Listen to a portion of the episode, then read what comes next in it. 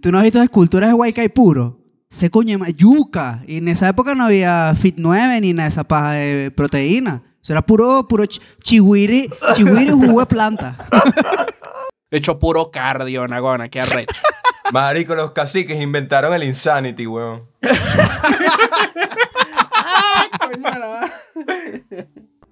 Te cansa escuchar siempre lo mismo. La música de tu planeta actual es muy monótona. Entonces entra en la cápsula de Abner Roa, Rafael Serpa y Kixkira, quienes te llevarán a surcar los espacios del rock venezolano. Sube a bordo de la cápsula para viajar. Bienvenidos a Cápsula para Viajar, el único podcast dedicado exclusivamente al rock venezolano. Mi nombre es Rafael Serpa y en esta travesía por los espacios del rock venezolano me acompañan Agner Roa y Kixkira con la segunda K mayúscula que todavía no ha llegado de buscar agua en los confines del espacio. En este episodio se vuelve a reintegrar nuestro querido Agner Roa que al fin regresa de la cola, ya trajo, su tapaboca, Así ya no nos va a contagiar con ese dichoso virus el cual Tron está negando. Bueno, ese mismo. Sí. Tron, Tron cantando aquí que me negó, me negó, me negó. Qué. Puedes tomar tu asiento en este viaje a través de Spotify, Deezer, Apple Podcasts, Google Podcasts, Anchor, Evox y su versión en video en nuestro canal de YouTube Cápsula para Viajar. Recuerda acompañarnos en las redes como Cápsula para Viajar en Instagram, Facebook y Twitter. Y sin alargar más la cuenta regresiva, comencemos el lanzamiento. Ahora sí, ya estamos aquí, volvimos y vino nuestro pequeño tripulante, señor Agner Roa. Coño, sí, vale. Los extrañé, muchachos. Los extrañé de verdad. Bueno, digo muchachos y resulta que Kix no ha llegado, pero ajá. Este, los extrañé de pana que sí. Bueno, mucha- nosotros también te extrañamos, aunque sabemos que solamente nos hablamos para el podcast, pero el amor es el mismo, Agner. Sí, pues. El amor es el mismo. Eso, eso. Mira, vale, hoy vamos a tener de invitados a una banda caraqueña que, chamo, la está logrando mucho. De pana que sí. Pero ya va, pero de Caracas de noche y todo, así como que Caracas de noche. Exacto, claro, de bola. Ellos son los protagonistas de, de la noche, weón. ¿Quién más? Batman. La banda de Batman, pues, ahora. Bueno, quién sabe. bueno, yo creo que es el momento de presentar a los muchachos de. Redoble de tambores, por favor. A los muchachos de Grancelaje. Aplausos de postproducción. ¿Cómo están, muchachos? ¿Qué tal, panas? Todo, todo cool, todo cool. Hola mi gente, ¿cómo están? Eh, tus, tus, tus, tus. Vamos a dar la vibra de Caracas de noche. Caracas. Caracas. De noche. Coño, voy a tener que descargarme unos audios de tiros y vaina para que sea el fondo. Como que, coño, vale. Nos sentimos en casa. Exacto. Y, y que unas motos pasando, ¿sabes? Eso, eso. Así el programa se llama Cápsula Paplomia. Coño. Hermano, piénsalo. Piensa ese nombre, papá. Hay que, Rafa. hay que patentarlo. Coño. Hay que patentarlo. De una, de una. De una. Ese nombre es del éxito. De una. Mi- Mientras estás aquí todavía, o sea, no, no esperes a terminar la grabación. Exacto. Es más, chicos, de, de- denme un momentico, me meto en GoDaddy y comparamos esa, ese dominio de una De vez. One. Gracias el correo. Coño, muchachos, gracias, gracias por la invitación, de verdad. Estamos, estamos aquí contenticos de, de, de estrenarnos en podcast. Coño, vale, nosotros, nosotros encantados realmente de que estén con nosotros. Ya. Fíjense, creo que todo comenzó en Twitter, justamente, ese acercamiento entre la cápsula y, y Gran Celaje. Todo comenzó en Twitter, ese idilio. Este, que me entero que, que ustedes tienen su banda y vaina y nos siguen y yo, coño, qué genial. Y luego nos fuimos al, al Spotify. a, bueno, vamos a escuchar Espiral, que es el EP que ustedes tienen bajo la manga. Y bar, chacho, sendo EP, oye. Gracias. Oye, qué honor. Coño, qué fino de pana.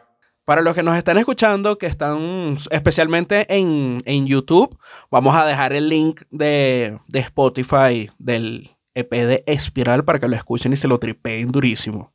Bien, papá, bien. yo en lo personal, yo les recomendaría que escucharan Arde y Instinto Animal, que para mí, mira, yo sentí que estaba escuchando algo muy parecido a, a Queen of the Stone Age.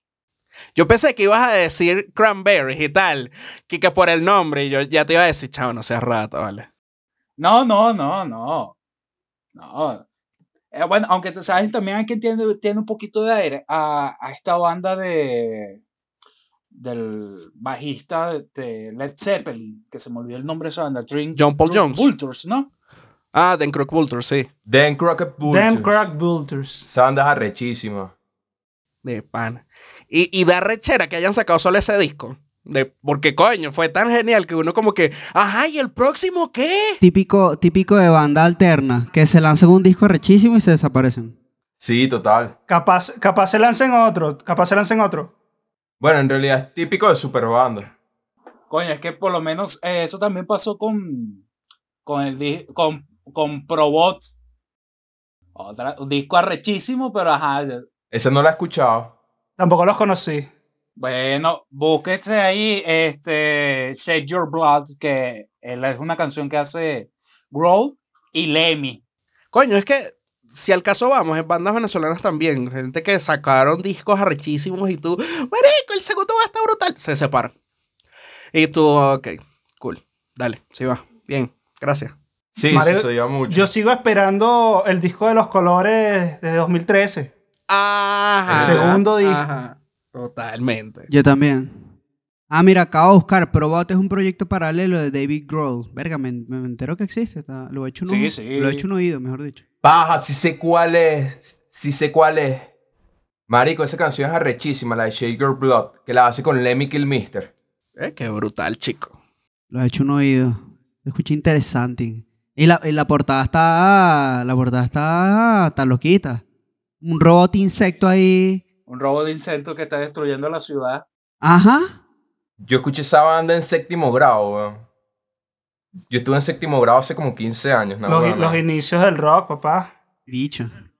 Yo estaba, ya, ya va, bueno, me quedé pensando, yo la escuché en séptimo grado y yo, mierda, en qué, ya va, en qué, qué estaba haciendo yo en ese momento. Chao, me, me dieron en la vejez, weón, weón, el rato, weón. Yo estaba escuchando Maná o Panda. Qué feo, maná. Yo a esa edad yo estaba escuchando o Maná o Panda. O creo que estaba empezando a escuchar rock como tal. Pero, pero superaste esa etapa, ¿verdad? Y no, marico, bueno, sí. No mucho. Pero nunca me delineé ni me pinté lo- los dedos en su momento, pues las uñas, la vaina. No.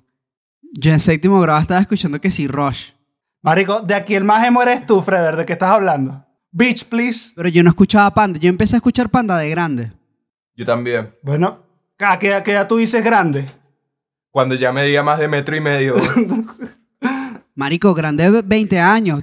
No, vale. Exacto. tú- O sea, yo empecé, yo te lo juro, yo empecé a disfrutar My Chemical tú no Romance. viviste, Escucha. tú no viviste. No, ser, yo, es- yo en esa época no escuchaba eso. Yo empecé a escuchar My Chemical Romance hace que sí cinco años.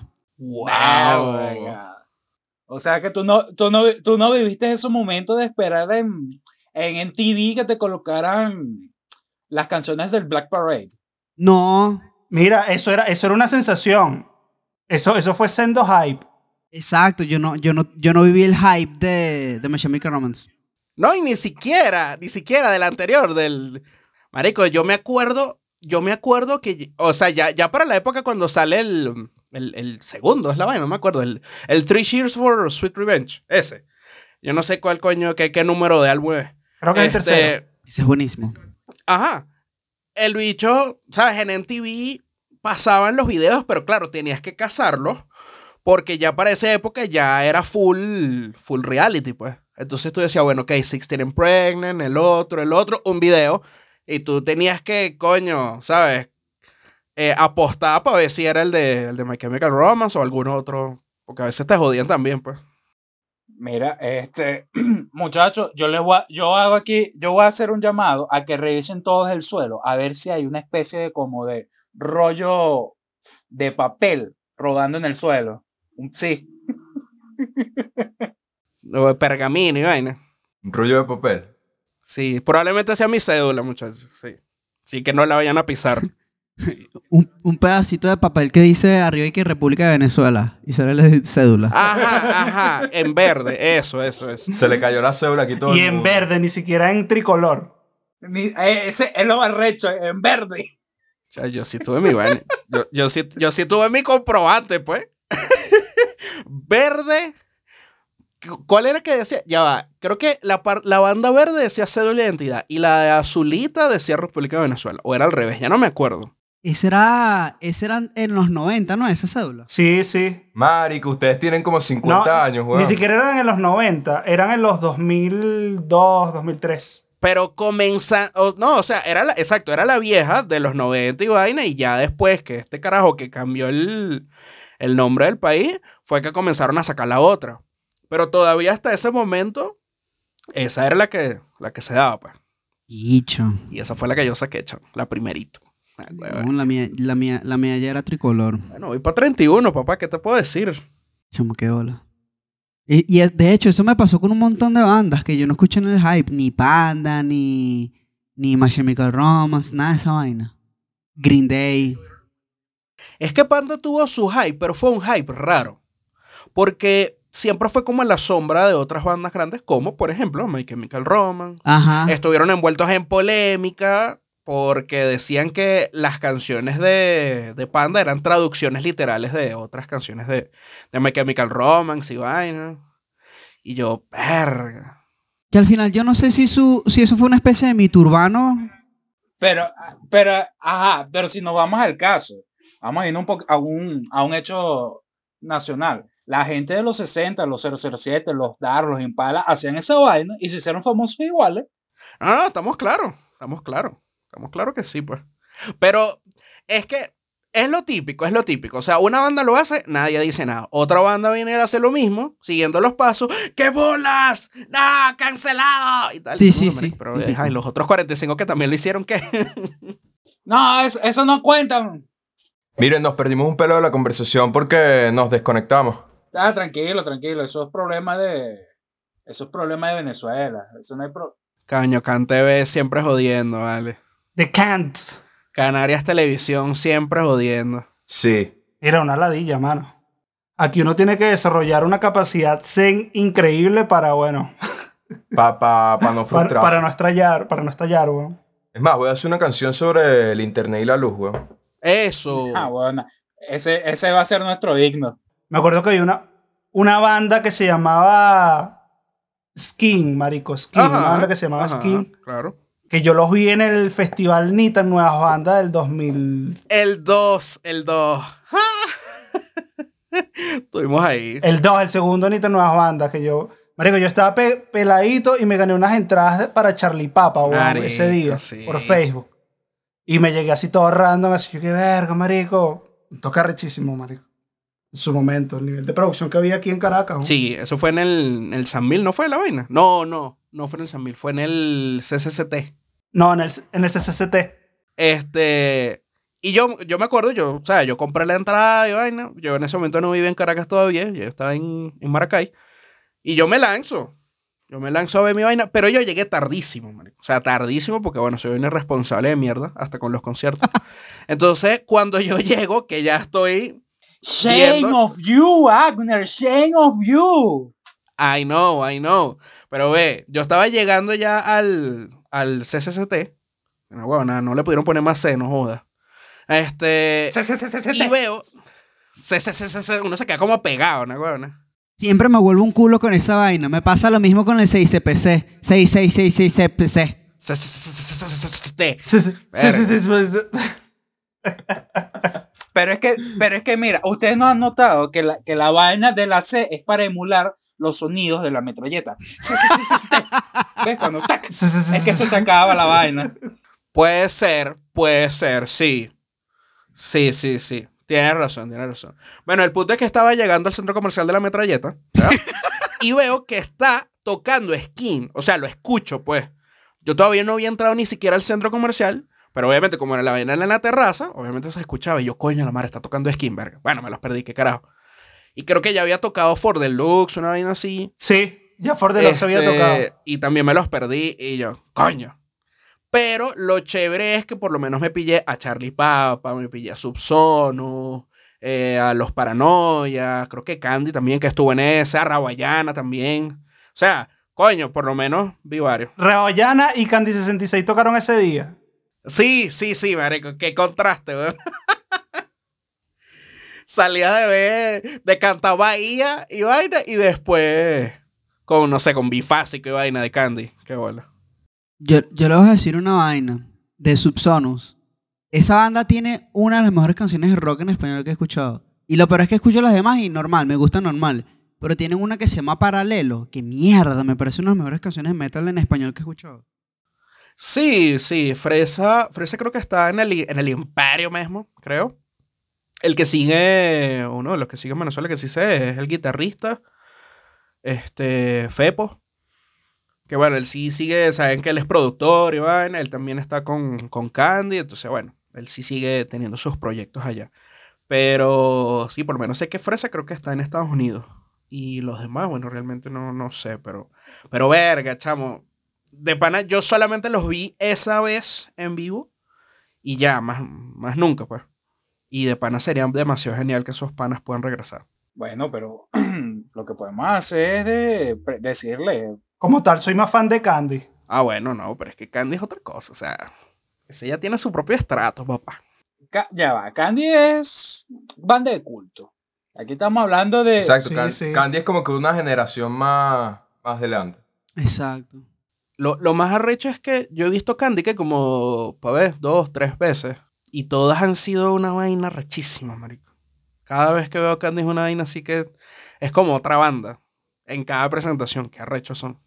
Mira, yo nunca los he podido ver en vivo, que, que flojera. Coño, mira, tienes una deuda pendiente, hermano. O sea, hazte ese favor cuando puedas. Siento, siento, que, siento que me he perdido algo muy importante. Candy, Candy en vivo, uff, yo los vi como tres veces. Una vez fue en, en el teatro, cuando existía en el teatro, y me acuerdo que yo estaba, marico, yo trabajaba de cajero en Locatel. Así, súper, súper random, unos panas se llegaron, marico, ¿cómo punto que de Candy? Y yo plomo, marico, y me fui así ve- vestidito de aguacate.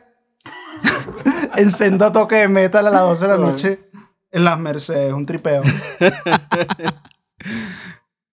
Qué vaina. Mira, no, lo que iba a decir, este, coño, de pana cuando puedas, cuando regresen los conciertos, obviamente, este, píllate cuando puedas a Candy, marico. Obviamente no es la misma banda, lo hay que decirlo, y no me refiero solamente a los integrantes. O sea, no es la misma banda que hace, ¿qué te digo yo? 10 años, que hace 5 años, porque es lo que te digo, ellos como que en cada gira, para cada nuevo disco, ellos se reinventan, realmente.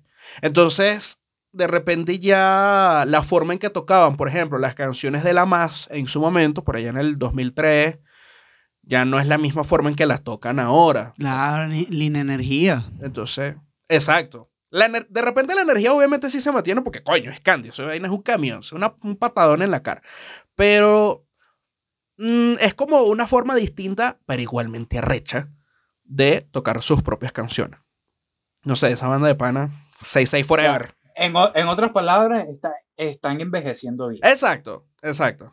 Sí, no, eso pasa. Por ejemplo, tú, tú ves conciertos de Slipknot en el 2004, el 2000, ese auge, y los carajos estaban locos en la tarima. Locos, locos, locos. Corrían para aquí, corrían para allá. Eso era una vaina que, que, que, chama, esa gente se va a matar en la tarima. Ahorita obviamente se siente la misma energía, pero se nota que, coño, ya está pegando la edad. Sí, sí. De hecho, en el, en el famoso DVD del 2002, el. ¿Cómo se llama? El Disaster Pieces. Tú ves que la vaina. Tú ves que el- los carajos, tal cual, ¿no? O sea, están locos para el coño y van corriendo para aquí, para allá. Ah, se escupen, se echan toda mierda. O sea, si uno está sangrando, le agarran la sangre a la cara y se la. Es como que, ok, ok, qué arrecho, pero ok. Y ahora es muy distinto. ¿Estás hablando de Kiss? De Slipknot. Que antes los bichos así, marico, ah, hacían de toda vaina. Y ahora es como que, o sea, son como unos señores tocando. Yo no sé qué carajo. No, no, no- no puedo decir que es metal, pero sí, pero no, whatever. O sea, es Slipknot tocando Slipknot, pues. Ajá. Sí es, sí es. Es género Slipknot. Sí, ajá, es que ese género de metal de ellos es como ellos, pues. O sea, no es, no es nu metal como los querían etiquetar en su momento, ni es una, o sea, son ellos. ¿Tú sabes qué género es Slipknot? ¿Qué género? El género de Slipknot es Kill Pop. Ah, sí, sí, sí, sí, sí. Real, real. Te la compro. Coños, es, es- es es un- es una buena observación. De hecho, Kill Pop, para hacer una canción ya, o sea, en, en- en- en el, en el espectro de, de- de- de todos los años que tiene Slipknot, Kill Pop es una canción relativamente vieja, nueva para nosotros, pero vieja en el sentido de que salió tarde para ellos en su carrera. Pero verga, el sonido de esa canción me parece increíble. Yo todavía, yo todavía al sol de hoy, que estamos en octubre, yo todavía estoy llorando porque no los pude ver el año, el- en diciembre del año pasado, weón, en vivo. ¿En dónde? En el Notfest, Verga. aquí en, yo estoy ¿En, en cu- en Bogotá, cuál festival? y iban a hacer el Notfest, el festival de ellos. Oh, tú estás en Bogotá. Chamo, ¿tú has escuchado a Margarita Siempre Viva? Sí, claro, los vi en vivo. Mano, esa banda me encanta, huevón. Me encanta, me encanta esa banda. Es, son brutales, huevón. Son súper, súper brutales. En disco suenan muy bien, suenan muy genial, pero en vivo, chamo, verga, qué bandón. Mira, de Caracas, ah, pues de Caracas, ahora de Bogotá. eh, hay una banda que se llama. Ay, Los Petit Felas. Claro, vale. Los Petit Fellas. Ellos tienen una canción que se llama Rock and Love, Que es hip hop jazz y un poquito de rock and roll. Verga, de pana que se los recomiendo también cuando, cuando tengo un chance de escuchar a los Petit Felas. Lo voy a buscar. Bogotá como tal tiene mucha, mucha cultura rockera y demasiadas bandas buenas. Sí, sí, sí, sí. Hay otra banda de allá que me interesa bastante que se llama Olaville. Sacaron un disco que se llama Soles Negros. ¡Claro! Chamo. Ese, ese disco me voló el coco. Claro, también los vi en vivo. y en vivo, hermano, nah, uno se queda boquiabierto. Brutal, Bueno, brutal. ¿sabes que, que sabes que no tiene Bogotá, pero tuvo Venezuela en su tiempo? ¿Qué tiene? ¿Qué tiene? Monopunk. Agarren ahí esa, pues. Listo. A, a Bogotá le, le hace falta su, propio, su propia Bellas Artes. Total. Ey, sí. Capaz y la tiene y no la he descubierto. ¿Oíste? De pan, porque coño. Debe haber, debe- to- yo creo que todas las ciudades del mundo deben tener su Bellas Artes y su Chacaíto. Eso, exactamente. Sí, es así. Mira, de, de los Petit Felas, yo los vi en vivo. Esperemos que, el- que sea los- así, que lo consigas y se consiga como un buen puesto de perro que había en el Chacaíto. Chamo, vale, qué Que recuerdo. Ander y yo en su tiempo lo visitábamos cada vez que íbamos para allá. El que, el que tiene una salsa que se llama La que no juega. Ese es uno, sí, sí, sí. Chamo, ese es emblemático esa vaina. Ese. Ese puesto nos, sal- nos salvó la patria varias veces que teníamos toque en Discovery Bar. Comíamos ahí antes de tocar. Ah, claro. Claro, marico, era lo máximo. weón. La que no juega. No me hables de Discovery Bar que lloro. O sea, la que nos juega es el que está por el Lido, ¿ah? Es, es el que está por en una de las esquinas del Lido. Es ese. Ajá, por ahí cerca. Sí. Ajá, sí. Sí. Sí. Que tienen uno que se llama Full con todo. Marico, una huevona. Chamo, una grosería.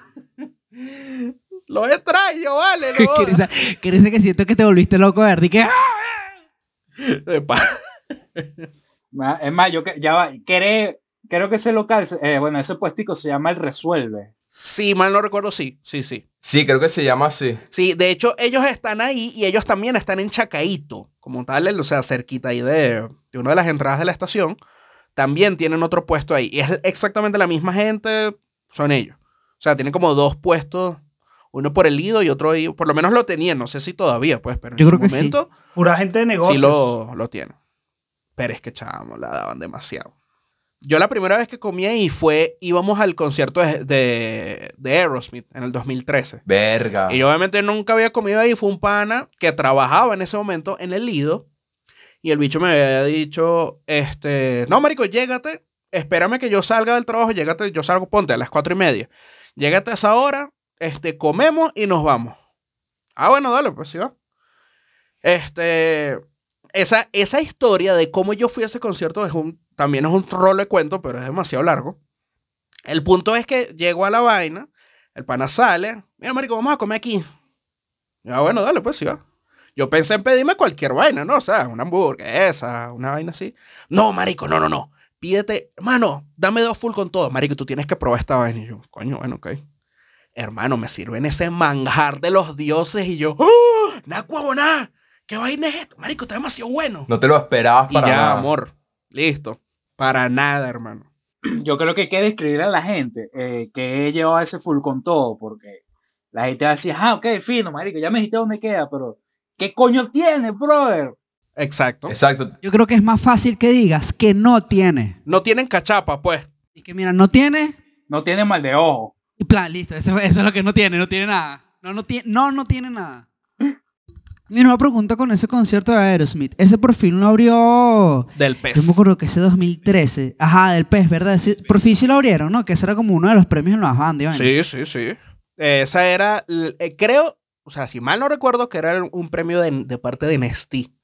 Coño. Que el ganador de, ese, de esa edición del festival iba a abrir el concierto de, de Aerosmith.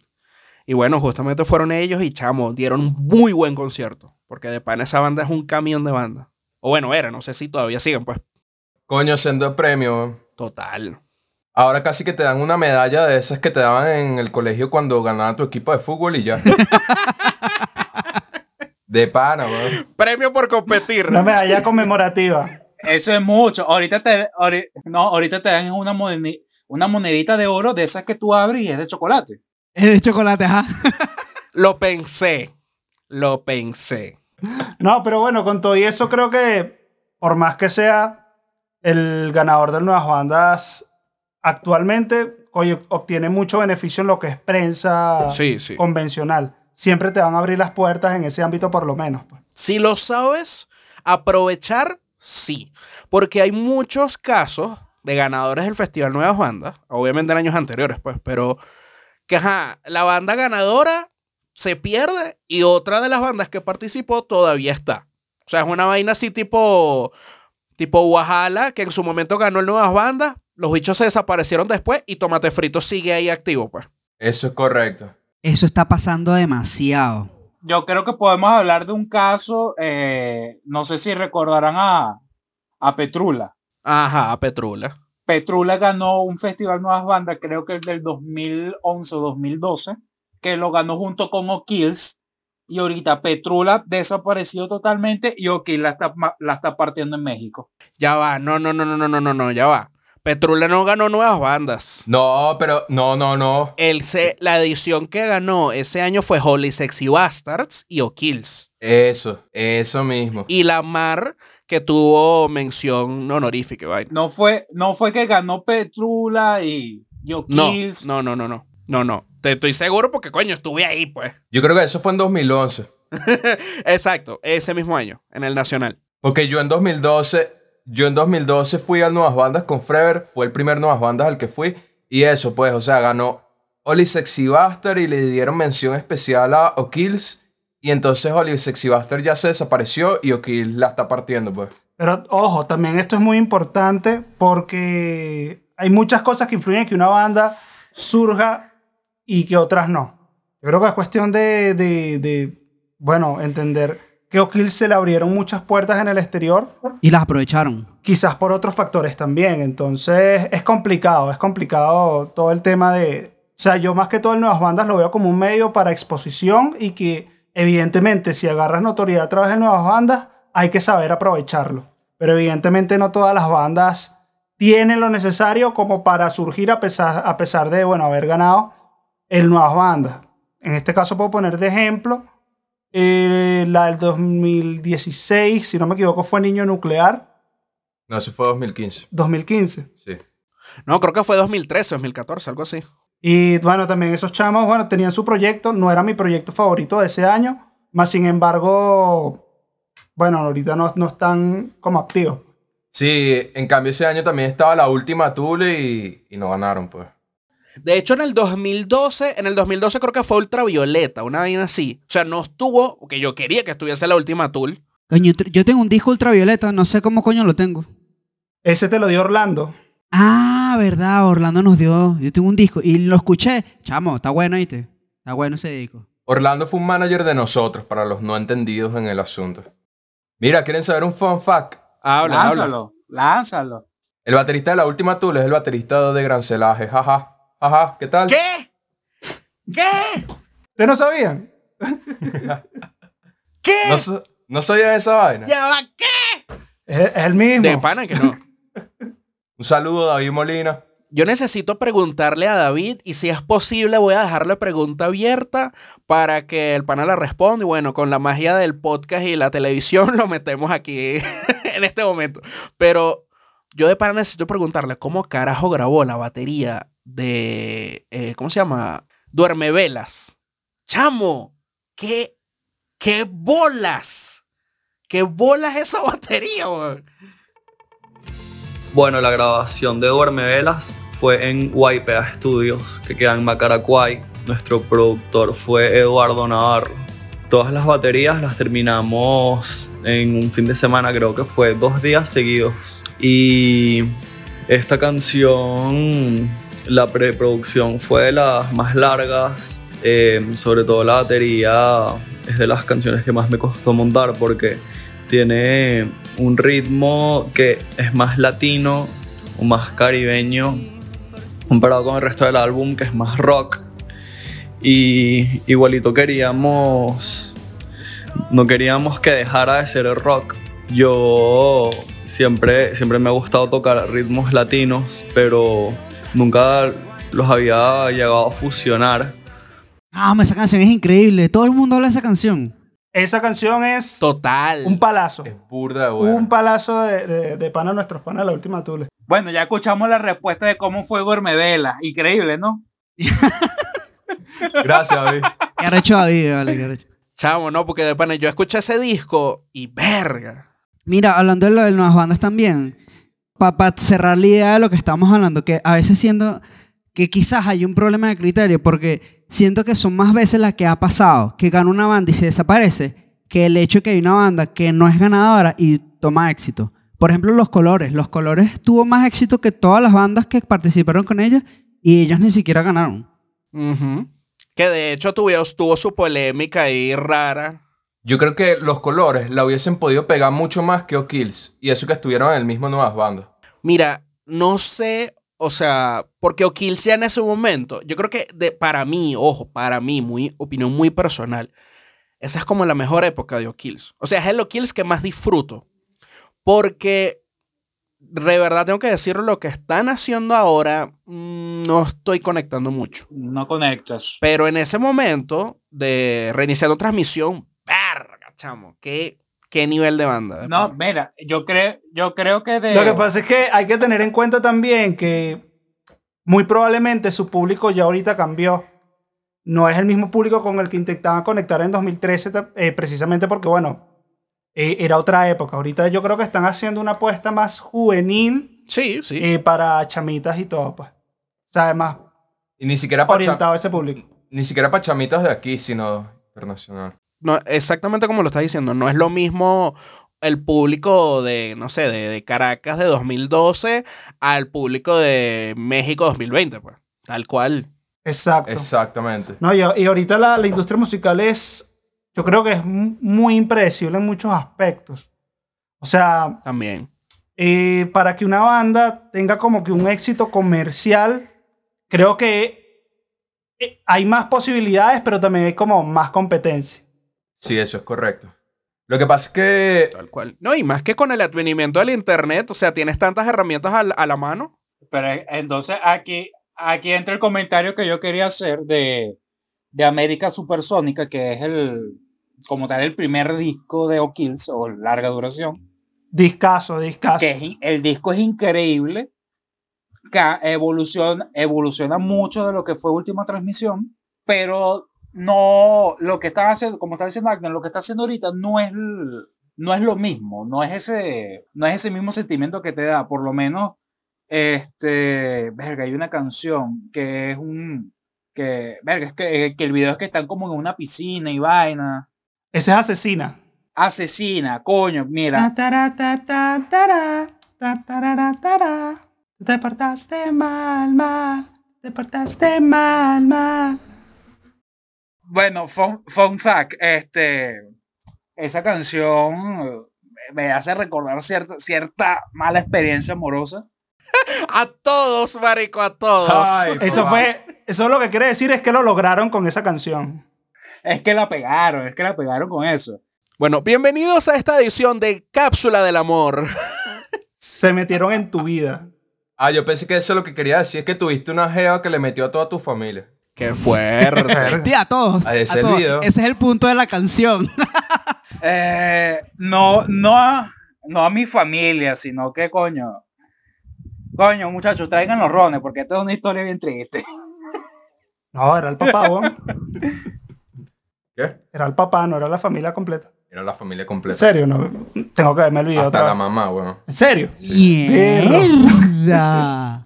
Pero bueno, es eso lo que quiero decir, que por lo menos con Asesina te, te atrapa y tú dices, coño, esta vaina me pasa. Y eso lo llevamos a un contexto de que le pasa siempre a las personas de entre 15 a, a 25 años. Y verga, ahora lo que tú escuchas, lo que están haciendo ahorita, eh, tú dices, ok, es de pinga, pero no conecto.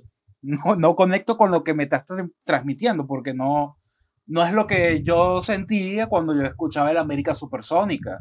No es lo mismo que sentí cuando escuché la última transmisión. Reiniciando transmisión. Claro, Exactamente. no estamos diciendo que, que, so- que es malo lo que están haciendo, sino simplemente que ya no, es, ya no entra en nuestro target de música. Exacto, ya, no- Todavía, ya no es bueno, para de momento, porque quizás pueden. No, mejor dicho, nosotros no entramos, nosotros no entramos en su target de objetivo, de público objetivo. Capaz también ver- verlo así.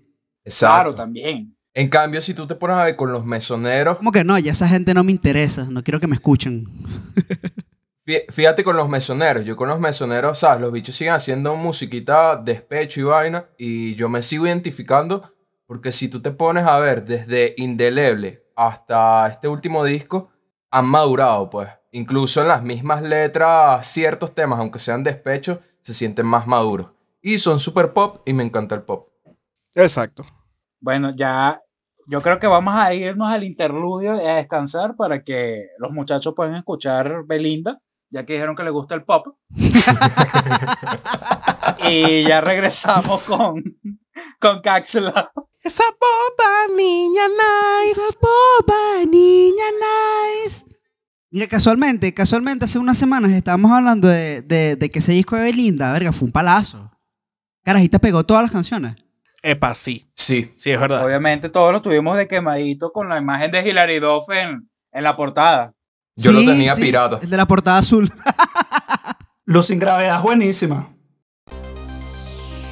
Recalculando destino, nos hemos desviado.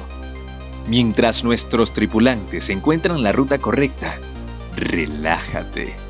Toma un descanso. Ya vuelve. Cápsula para viajar.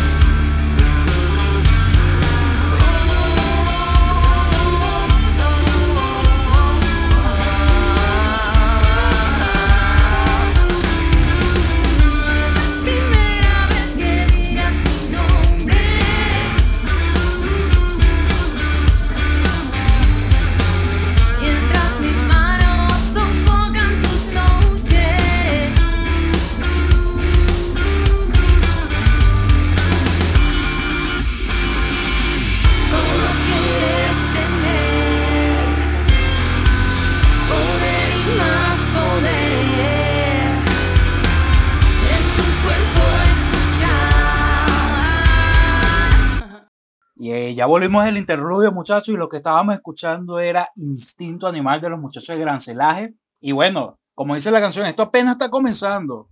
Ahora viene la parte divertida donde Agner y yo seremos cómplices y haremos unas preguntas bien, bien a nuestro estilo, a que ya todos están acostumbrados, Qué miedo. Mierda, chaval. para conocer un poco más a los muchachos de Gran Celaje, pero al estilo cápsula para viajar. Entonces, Agner, eh, ¿comienzas tú? ¿Comienzo yo? Como usted quiera, hermano. Como usted quiera. Bueno, entonces empiezo yo, porque, porque el ego, pues. Hágale, hágale. bueno, muchachos. Sabemos que celaje puede ser definido como un conjunto de nubes de distintos matices, ¿correcto? Correcto. Exactamente. Es correcto. Así también como son las canciones del, eh, de su EP Espiral. Esta es la razón por la cual decidieron llamarse así. Tiempo. Coño, pa' ver. Bueno, es algo que no, no fue algo premeditado en, en cierto sentido. O sea, la razón principal por la que nos decantamos por el nombre de Gran Celaje, principalmente es por lo que te hace sentir eh, cuando ves a, a un gran celaje, pues cuando hay un atardecer increíble, ves las nubes con esos colores. Ese paisaje natural siempre te transmite algún sentimiento o alguna reflexión. Y de alguna manera lo ligamos con el concepto de, la música de la banda, que queremos llegar y tocar esos sentimientos.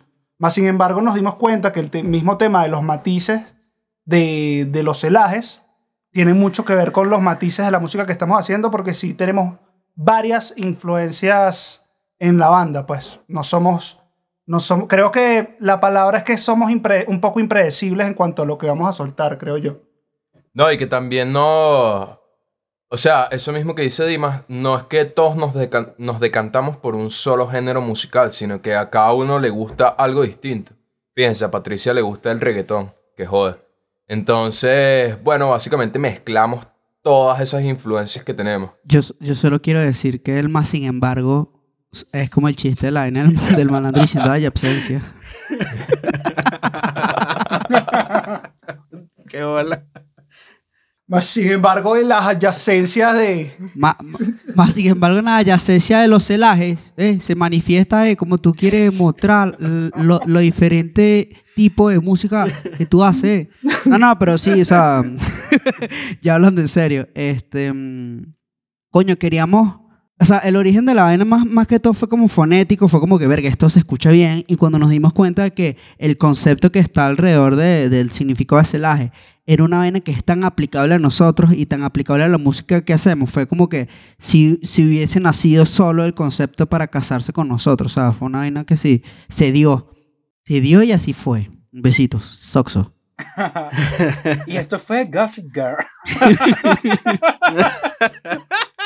Porque por ahí tenía otra propuesta de nombre, pero... Po- po- po- podemos hacer la joda con las propuestas de nombre. Hubo, hubo varias propuestas de nombre, muchachos. Varias. Pero para ver, para ver cuáles, cuáles, como cuáles. Lancen una, lancen una así interesante que digan como que verga. Esta, esta es la que casi gana. Hay una, hay una que posiblemente usemos. Yo sigo diciendo que Jóvenes Hirientes es senda, senda banda. Jóvenes hirientes. Coño, mira, no suena mal. Jóvenes Hirientes es nombre de banda tipo La Vía Bohem, pero sin bañarse nunca. Nunca. Y de Argentina. Eso, exacto. Y de Argentina, exacto. Che, nosotros somos Jóvenes Hirientes. Che, nosotros somos los jóvenes hirientes. Y venimos a herirlo. Otro nombre que habíamos, habíamos pensado, si no me equivoco, era creo que Paramacay. Ah, para Macay. Ese nombre es serio, yo. Paramacay suena como, como, como agresivo. Como así como, "Uy, Paramacay. Pero bueno, me contenta tener gran celaje de nombre. Suena como, suena como Maracay, así que aprobado. Ya, ya, yo escucho para Macay y yo me imagino una camisa negra con un poco de ramitas de, de árbol que se cayeron, Que forman el nombre. así como en blanco. Exacto. Eso es lo, logo de banda de death metal. Y un indio, un indio en la parte de atrás. Exacto, que son un poco de rayas que tú como que... Mira, y como es para Macay, pones al indio, pero el de Turok, en la parte de atrás de la franela. Ah, bueno. Agarre. Y lo pones, y lo pones pinche mamado, así bien papeado, porque siempre pones esas estatuas de los indios, no, papeadísimo. Exacto. Eso coño madre como que hacían flexiones con las indias. Marico, sacrificios humanos. Mataban español y hacían que ese ejercicio con los cadáveres. La madre. Qué drástico. ¿Tú no has visto esculturas de Huaycay puro? Se coño yuca. Y en esa época no había Fit 9 ni nada de esa paja de proteína. Eso era puro, puro ch- chihuiri, chihuiri jugo de planta. Hecho puro cardio, Nagona, qué arrecho. Marico, los caciques inventaron el Insanity, weón.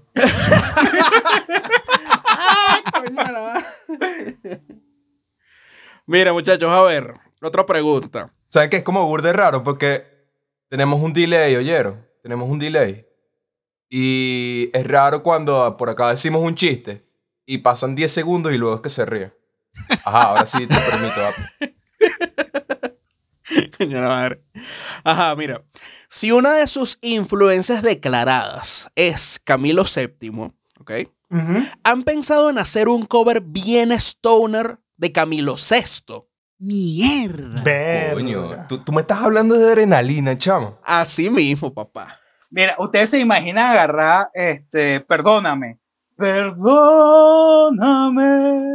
Perdóname. Y meterle uno. Esa voz melodiosa me lo diera, ¿vale? Ya sé cuál es ese. Y meterle así una, un buen big move. Una, unos rare. Pero así ponerlo bien stoner. Bien stoner que tenga que ser una batería que pareciera que hubiese sido grabada que si en un, en un cuarto así horrible. Echándole coñazo. Coño. Sa- ¿Sabes que No lo había contemplado, Coño, no, no lo había considerado hasta ahora. pero perdóname. Ajá. Coño. Coño, se presta. Mira, pues si no es esa, puede ser la de que dice, creo que es vivir sin ti o vivir así, no me acuerdo. Que, ajá, como sea, vivir así o sin ti es morir de amor. Esa. Esa es otra. Mierda. Hay que, hay que pla- tenemos que plantearle la idea a Patricia, de qué piensa. Capaz se la vacila. Estamos hablando de tarea, estamos hablando de tarea. Ajá. Ah, bueno. Ah, bueno. Estamos hablando de cosas chéveres. Mira, nos dieron una buena idea, la verdad. Estoy buscando para ver si tiene una presentación ahí por sabor sensacional en esa época de oro de la vaina. Lo más arrecho es que creo que era un animador, Francisco León, o era modelo, Mr. Venezuela, no sé qué coño, pero en su momento, esto por allá, por el, no sé, 2008, 2009, por ahí, creo, salió es- ese pana haciendo covers de canciones, por ejemplo, de Camilo VI. Y me acuerdo de él es porque justamente él sacó ese cover que les dije de vivir así, vivir sin ti, no sé, es morir de amor. Y el bicho pegó burda en la radio que uno estaba como que, marico, que la di esa canción, no, huevona, ya basta. ¿En qué, ¿En qué género la hizo? Era como un popcito, o sea, como pop balada, ¿sabes? La, la hizo en, cu- en cumbia trapera. Como imagínate como si, como si los Backstreet Boys hubiesen hecho el cover de la canción. O Verga. sea, sonaba así popera, pero, pero bien, pues bien trabajada, bien trabajada. Ok, ok, como, como, un, No fue un desastre. como un pop de los 2000. Popero, un subgénero del popper. Eso. ujú. Sí, yo lo tomé como un pop balada, una vaina así. Suena, suena interesante. Porque de hecho, en estos días estaba recordando una banda que escuché de, de hardcore que me, me causó full curiosidad por lo mismo de- del tema de los Backstreet Boys, que la música era metalcore, era, te- tenía su, su, su- sus influencias ahí de DJ y toda la vaina, pero la voz era, la melodía de la voz y todos los arreglos de la voz era como si estuvieses escuchando Backstreet Boys los, de los 2000 y era súper pegajoso y era eso en un fondo de metal y mi cerebro estaba como, ¿qué, qué, qué, qué? ¿Qué es esto? Está bueno, está bueno. Se los va a pasar por, por DM porque se lo vacilan. Plomo. Bueno, ya estuvimos hablando bastante de lo que escuchan, de, de lo de cómo componen, este, pero vamos a hablar un poquito más de vida real, muchachos. Cuéntenos qué, qué hace Grancelaje o cada uno de sus integrantes cuando no están tocando, cuando no están en las tablas. Llorando. Coño, excelente. Estamos llorando todos. Estamos llorando constantemente. Bueno, pero aparte, aparte de llorar, eh, yo soy diseñador gráfico, trabajo, eh, estoy aprendiendo también de producción audiovisual y bueno, ah, es lo que me da de, de- de vivir, ¿no? Lo que me da para comer. Y bueno, bro, aprendiendo también bastante, estudiándome todo este proceso de, de diseño gráfico y contenido audiovisual, que es algo que me gusta también bastante. Yo, por mi parte, soy editor de video, prácticamente. Y nada de eso. Lo que estoy es trabajando como loco y, y viendo cómo aplicar eso a la banda. Eso es todo lo que hago. Y llorar. Yo, Bueno, bien, bien. Y llorar. yo, yo soy productor. Estoy más que todo ahorita produciendo que sí temas de hip hop, trap, eh, medio reggaetón de vez en cuando, para que sepan. Eh, más que todo, más que todo para anglo. Más que todo para artistas estadounidenses. Ah, pero ¿cuál, ¿cuál es tu nombre de productor? El mismo que tengo como de productor de música electrónica, que es Preckle, eh, lo tengo en las páginas de, de Fever y ese tipo de cosas como para ofrecer servicio. Me da como flojera pensar otro seudónimo. También puedes, No, pero está cool, está cool. también puedes encontrar el último EP de, de Prequel. Pero es, ¿es prequel o prequel? Yo lo pronuncio como lo pronunciaste primero, porque como le quité la U. Precoz. lo-. ¡Qué bueno! ¡Coño! ¿Qué coño? tu- Tuvo, el chiste, ¿viste? Te, te tengo que aplaudir. Tu- Tuvo bueno el remate. No, agua fría porque quemó, ¿viste? yo- Pásale la curita. trae, mira que no hay alcohol ahí. No vale, pero paja. Prickle es prickle, weón. Me va a tener que traer el mertiolate, mamá huevo. Mira, no, yo digo. Me Yo digo encantó esa parte final así nos va a traer a. Mamá huevo. Siempre, siempre el mamá huevo tiene que ir al final porque el mamá huevo es lo que sale con más ganas, ¿sabes? Que tú dices, tú te puedes lanzar una ráfaga de insultos de minuto y medio y al final es que vas a soltar el mamá huevo, ¿sabes? Típico. Exacto. Es como el signo de exclamación. pues. Pero ¿sabes cuándo duele más? Cuando te dicen gafo. Coño. Porque sí. te lo dice, eh, no es tan insulto, tan serio, así tan, tan nasty, pero duele. Es la intención. Exacto, es la intención. Gafo. Marico, pero es que ya va, hay diferentes, es que tú puedes usar eso de diferentes tonos. Tú puedes decirle, ah, muchacho gafo. O, tú lo, o puedes estar diciéndole unas vainas que se va a morir, le vas a decir, gafo. Exacto, eso es lo Ya que duele. la- Exacto. Y haces el, mo- lanz- haces el movimiento que haz- lanza la mano hacia adelante y la recoge. Tipo cobra. Total, total, Ajá, total. como un latigazo de mano. Un latigazo de mano. Y si, y si de pana tú quieres acabar, si de pana tú quieres acabar con esa amistad, usted dice, ahora dilo sin llorar, pues gafo. Verga, hermano, no hay para dónde agarrar. Esa, esa es la otra. Ahí pasa mucho con insultos, que de, insultos de palabras simples, como bobo. Que coño, depende del contexto. Coño, hieren. Coño, tú sí eres imbécil. Bobo. Coño. Bo- Yo creo que Bobo, es más pesado que imbécil. Bobo es más Sí, pesado que imbécil. bobo, es, bobo es como una cachetada a la moral y el ego. Y están también los que son como domingueros, que así, oye, vale, usted, usted está pasado de mequetrefe. Coño, me que trefe. me que trefe es como denigrante. Sabandija. ¡Esa bandija! Marica Sandy es demasiado México. Esa, esa bandija solo lo dice Vegeta, weón. Mira, tú sabes que llegas al nivel de dominguero cuando empiezas a decir batracio. Coño, ese, ese es dominguero nivel 1. Coño, sí. Atrás. Mierda. Cuando dices eso ya tienes bigote y 60 años. Y estás cuidando los poodles de tus nietos. Y eres de Acción Democrática, una vaina así. Eres presidente de la Junta de Condominio. Total. Acción democrática. Mira, eh, faltan los otros integrantes, pero. Patri- Patricia básicamente es estratega digital. Ella trabaja en una agencia. Y David está estudiando producción musical en Los Ángeles. LA. Wow, wow, del este, wow. Coño. Coño, mira, mosca, mosca con él. Se los voy a hablar claro porque ya hay una banda que pa- le pasó así. Uno de esos integrantes, no vale, mira, yo me voy a estudiar música en Nueva York. Y más nunca yo. El señor se llama Héctor Castillo, bajista de Termistatú, ¿ok? Así que mosca. Aunque, aunque Esa es la historia más famosa. es una historia más famosa y yo, sin embargo, en parte me agradezco que Héctor haya hecho esa vaina porque por lo menos de mi punto de vista, de mi punto de vista mío, mío, mío, mío, mío, mío, coño, creo que Héctor Castillo es uno de los mejores productores de, de- de venezolanos. O sea, disco que yo escuchaba que sale por ahí en los créditos Héctor Castillo, yo le doy su, chance, su chancecito porque, coño, sé que el carajo tiene muy buen oído. Si no el De verdad mejor. que sí. Ese- la segunda mejor productora es Arca, Yolo. Mira, yo tuve ahorita miedo con el comentario de Héctor, porque pensé que iba a decir que, coño, menos mal que se fue porque, coño, Dermis no me gusta y ya, no, huevona, ya, a mí me iba a dar algo. No, chamo, Dermis Tatú. Dermis Tatú es, es culto aquí. Le iba a dar el soponcio. Dermin Tattoo es la mejor banda de rock venezolano. Se tenía que decir, lo dije. Yo lo pongo en duda. Para mí es la vía OEM, lo siento. La- Marico, la Vía Owen dice que Dermis Tattoo es la mejor banda de Bueno, rock pero venezolano. para mí es la vía OEM, pues. ¿Qué quieres que haga? Para mí. Bueno, pero ¿quieres una puñalada? Ya va. Si van a resolver la vaina, desen los besos y muteen la vaina. No, no, no. Esto es duelo a muerte con cuchillo. ¿Y qué? ¿Y qué tú que resuelvan la vaina con amor? Y yo que si se van a matar coñazo, por favor, grábenlo. Para decir, no, volvemos virales en YouTube. De una. Material extra de cápsula para viajar.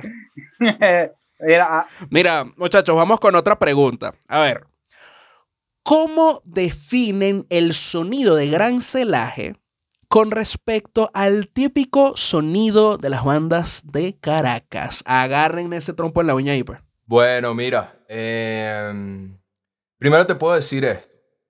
Este P eh, refleja parte de nuestro sonido, pero no refleja nuestra identidad completamente. Y eso te, te lo digo, lo estoy diciendo en esta entrevista, no lo hemos dicho en otra. Porque básicamente el proceso de una banda para encontrar su sonido es encontrarse a sí mismos. Y mientras hacíamos este P, fue el proceso en el que Patricia se integró a la banda. Eh, ya estas canciones ya estaban, vamos a decir, hechas. Entonces luego lo que hicimos fue producirlas, grabarlas. Y mientras estuvimos en ese proceso y hemos estado en cuarentena, es que hemos descubierto realmente lo que es nuestro sonido. Entonces básicamente este P es solo una muestra. Sin embargo, yo diría que, que este EP re- refleja un sonido bastante visceral a comparación de otras bandas dentro de Caracas. Creo que, creo que esa es una buena descripción. Sí, también me, me parece que el sonido de este P es, vamos a decir, un poquito variado porque presenta varias facetas. Te, te puede mostrar una canción burda de pesada como lo es Bestia y una canción burda de pop como lo es Espiral dentro de una misma producción discográfica y realmente eso yo no lo escucho tanto en bandas de aquí de Caracas, pues. Mi- Mira, lo, interesan- lo interesante de Espiral es que eh, te, comie- te dan la introducción con Arre y tú dices, coño, fino, es una banda de rock alternativo. Chévere. Te lanzan Instinto Animal y tú, ya va, ¿qué pasa aquí? Aquí me cambiaron la seña. Y tú, ok, está chévere. Después te lanzan, eh, si mal no recuerdo, creo que la siguiente es Espiral. Y tú dices, ok, está bien. Ya veo que puedo embanguear, puedo, puedo batir mi peluca como si fuese helicóptero, pero también me lo puedo vacilar en el carro. Exacto.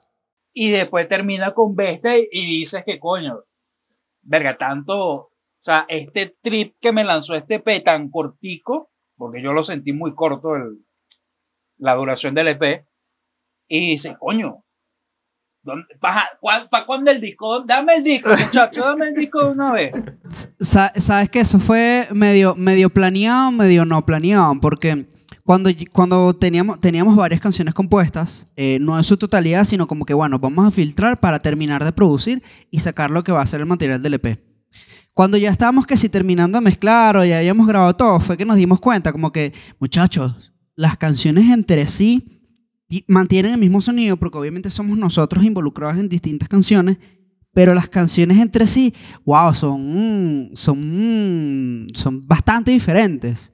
Y después nos dimos cuenta de que, de que está bien, de que está bien porque sí aprovechamos con un EP de mostrarle a la gente de que no solo vamos a hacer como rock alternativo chill, ni, ni un rock que, que, que se vaya más un poco más al pop, sino también tenemos canciones como Instinto Animal o Bestia que son considerablemente más agresivas, tampoco, tampoco que rayen en el metal, pero sí son considerablemente más agresivas que por ejemplo Espiral y Arde, que son canciones más más para pa estar con las bebitas en el carro y que tuns, tuns, tuns en la cola de la gasolina y que tuns, tuns, escuchando su musiquita, ¿ves? Entonces, fue- fueron, fueron bastantes, bastantes. En SP fueron bastantes las influencias que tuvimos que condensar para poder llegar a esas cuatro canciones, que fuesen tan distintas y que sin embargo sonaran a la misma banda. Yo creo que, que un buen punto de referencia internacional a lo que queremos hacer a largo plazo Es algo parecido a, no en cuanto a sonido, sino a, a composición, a The 1975. Ya que me parecen que son una banda muy versátil. pues. Hace, hace dos discos te estaban haciendo popcito y ahorita te están haciendo un rock stoner fino, entonces como verlo. Sí, The, The 1975 tuvo que pasar con... El último disco que sacó esa gente me, me tumbó de culo. The 1975 tuvo que pasar por tantos cambios para que esta gente le parara bolas porque yo desde el primer disco les estoy diciendo que lo escucho. No, déjate mariquera, yo escucho la banda hace tiempo. Solo que, solo que estoy, solo estoy diciendo que el último disco. Mame el bicho, gafo. Ah, estás- malandrizado, ¿viste? Vamos a tener que quedar puñalada en chacadito. Ve, ve, aquí, vamos a hacer aquí una un pequeño inciso. Acabamos de escuchar el empleo perfecto de la palabra gafo con el, con el movimiento de, de cobra con la mano. Gafo, ta. Me encanta, no, me encanta, me encanta. Estás- pasado de malandro, estás pasado del malandro y, y te lo estoy advirtiendo. Y estás, estás advertido, maldito menor. Ahora escucha. Bueno, esto es cápsula pa' plomear, mamá huevo. Estás advertido en la adyacencia, Eso. está advertido. Esto es cápsula para plomear. La gente, la gente va a pensar, la gente va a pensar que somos un poco dicho malandro haciendo rock y es raro. Y sabes que tenemos un chiste interno porque sabes que la mayoría en la banda somos morenos negros, ¿no? Entonces, eh, el chiste es que hacemos black metal. Somos los mesonegros. Los mesonegros. Coño, sendo nombre. Me- Los mesonegros es, es increíble. Tú imagínate, imagínate ese cover de, no sé, de Indeleble en Black Magic Sound. Verga. Sí da. Mierda, loquísimo. No, vale, no, yo te la tengo, mira. Y dile a la peluquera, Hey. hey, cualquier corte que prefieras, pues dile a la peluquera que si se pasa lo endereza. Chacachán. Ese es el, ese es el remix de, de los mesoneros, pero para que suene en, en Carmelo de Chacadito, mientras te cortas el pelo. De verdad, mira, yo necesito poner aplausos aquí. Súper merecido. No, no. Wow. Ahorita llegan los mesoneros y escuchan la vaina y coño. No la pensé, vale. Mira, nosotros hacemos un TikTok así y vamos a ser virales, les digo. No, relajado, relajado. Uf, dale, dale. Vamos, vamos con esa. Cuente con nosotros de una vez. Bueno, vamos a seguir con otra, con otra preguntita. Vamos a seguir con otra preguntita que tenemos aquí. Este, espiral, de este EP que estamos hablando. Más allá de lo intenso, lo visceral que es, es todo este EP. Yo creo que realmente lo que le da el punto de ojo de que yo creo que debería ser el ojo de huracán es que tanto la mezcla y la postproducción fueron realizadas entre ustedes. Este, podrían comentarnos a- algo acerca de esto, o sea, cómo- por qué lo hicieron así, cómo lo llevaron, qué los motivó. ¿Qué nos, qué, qué qué nos motivó? ¿Qué nos motivó? Pueden ser dos cosas importantes. Primero, plata. Eso es como. Eso es bastante, bastante, bastante importante. Y segundo, que mm, no voy a, mencionar nombres, pero em, tratamos de contactar como productores de aquí para que escucharan las canciones, nos dieran como su feedback y vaina. Y realmente como que no sentimos una conexión eh, en cuanto a ideológica con, con algún productor de aquí. Y bueno, en, en- en cierto punto decidimos nosotros mismos ser nuestros productores en cuanto a esto y es, así nos sirve para desarrollar criterio. Em, producción y mezcla decimos hacerlo nosotros principalmente por dos razones. Por experimentar, porque siento que así tenemos más cancha de David y yo, que somos los que estamos haciendo es- ese trabajo. Y, y, y también por el hecho de que no sentíamos que había una conexión con terceros para, para, para probarlo. Entonces, ¿qué pasa? Yo, de mi punto de vista de cuestión de postproducción y eso, quería agregarle esos tintes modernos a las canciones de, de que se sientan el peso, algunos synth de fondo, este, arreglos, arreglos transitorios de, de efectos, ese tipo de cosas modernas que hacen que las canciones se escuchen más grandes, que tú a veces dices, oye, escuchas una canción, guitarra, dos guitarras, bajo, batería y voz, y tú dices como que, ok, está bueno, suena bien, pero, pero le falta como peso, le falta como algo, y es una serie de arreglos que, que fuimos como experimentando de capas para, mm, para poder ge- generar un, un efecto así grandote. Y, y lo de la mezcla fue básicamente experimento. Sí habíamos trabajado otras cosas, yo había trabajado con otros clientes, este, mm, Pero este fue como mi primer proyecto de rock que tuve que mezclar rock, rock, rock, porque, o sea, como les comenté, he estado trabajando producción, pero todo lo que he trabajado hasta ahora ha sido que sí, trap hip hop, y he tenido muy poca cancha para trabajar rock, de verdad. Y nada, para hablarlo claro, o sea, gozó una bola haciendo esta vaina, mandando los archivos con David. David lo que está aprendiendo allí en Estados Unidos es increíble, lo manda para acá, nos explica cosas que entendió, que no entendió, eh, hablamos nosotros, nos retroalimentamos y, fue como una experiencia bastante grupal y, y bastante mm, informativa para nosotros mismos hacer todo esto juntos. Aprendimos todos de todo. Tipo que los muchachos no tenían conceptos claros de cosas de producción. Ahorita hablan muchísimo más claro y técnico respecto a correcciones, por ejemplo, que, es bastante importante conocer también esas áreas. Y, también ahorita es bastante importante que las bandas sean como integrales en muchos aspectos. Así como comentó Dimas hace rato, que él es diseñador gráfico y Marcos editor, están haciendo las labores de edición y toda la imagen gráfica de la banda. Entonces, ya aquí vamos a un punto de que prácticamente todo lo estamos haciendo nosotros. Y creo que, y creo que no es algo como aplaudir, sino algo de tomar conciencia que ahorita todos los proyectos o deberían ser así o tienen que mudarse a ese formato de do it yourself, ¿sabes? De que todos los integrantes de la banda sepan en todos los aspectos qué está pasando con todo. Eso hace que la comunicación sea mucho más efectiva. Sí, también eso te hace evolucionar y, no hay que caerse a paja. O sea, es burda de trabajo, eh, es bastante trabajo, hay que dedicarle full. Pero, coño, yo personalmente, yo personalmente siento que uno siente más retribución al respecto, ¿sabes? O sea, como que... Claro, porque está 100% inmerso en el, en el, en el asunto. Yo- y yo creo que ya es Exacto. algo, por más, de, por más que sea, evidentemente es como parte de la necesidad del ser humano. Pues nosotros, evidentemente, no estamos viviendo unos tiempos muy bonitos en el país. Y con todo y eso le estamos dando la vuelta porque creemos en el proyecto, primero que nada. Y también queremos aprender y tenemos mucha hambre de, de seguir, de crecer, pues. De llegar al festival Nuevas Bandas, presentar nuestra música, de, de hacer más toque con más bandas, si es posible. eh, hacer una girita quizás por Bogotá. Eso. Y nosotros somos Burda de Pana, los chamos de Cabaleta. Eh, y bueno, o sea, en realidad queremos que el proyecto crezca, pero sabemos que si no tenemos los recursos económicos para tener un equipo grande, tenemos que como ser muy diligentes y muy críticos con, nues- con nuestro propio proyecto en ese caso, pues. Y hacer lo que se pueda con los recursos que se tengan. Excelente, muchachos. Verga, bastante conciso esto de, del do it yourself. Yo creo que no vamos a agregar más nada porque esto quedó Oh, no, total. a la altura. Esto quedó a la altura. Sí, señor. Yo creo que Agner, yo creo que de- debería seguir con la siguiente pregunta, porque esto quedó... Eso es correcto, diputado Serpa. Bueno, muchachos, Te da la fíjense. palabra, diputado Roa. Mire, nos llega información del espacio sideral, donde antes ustedes se llamaban la Benz. Ahora, ¿cómo fue este cambio? Ajá, ajá.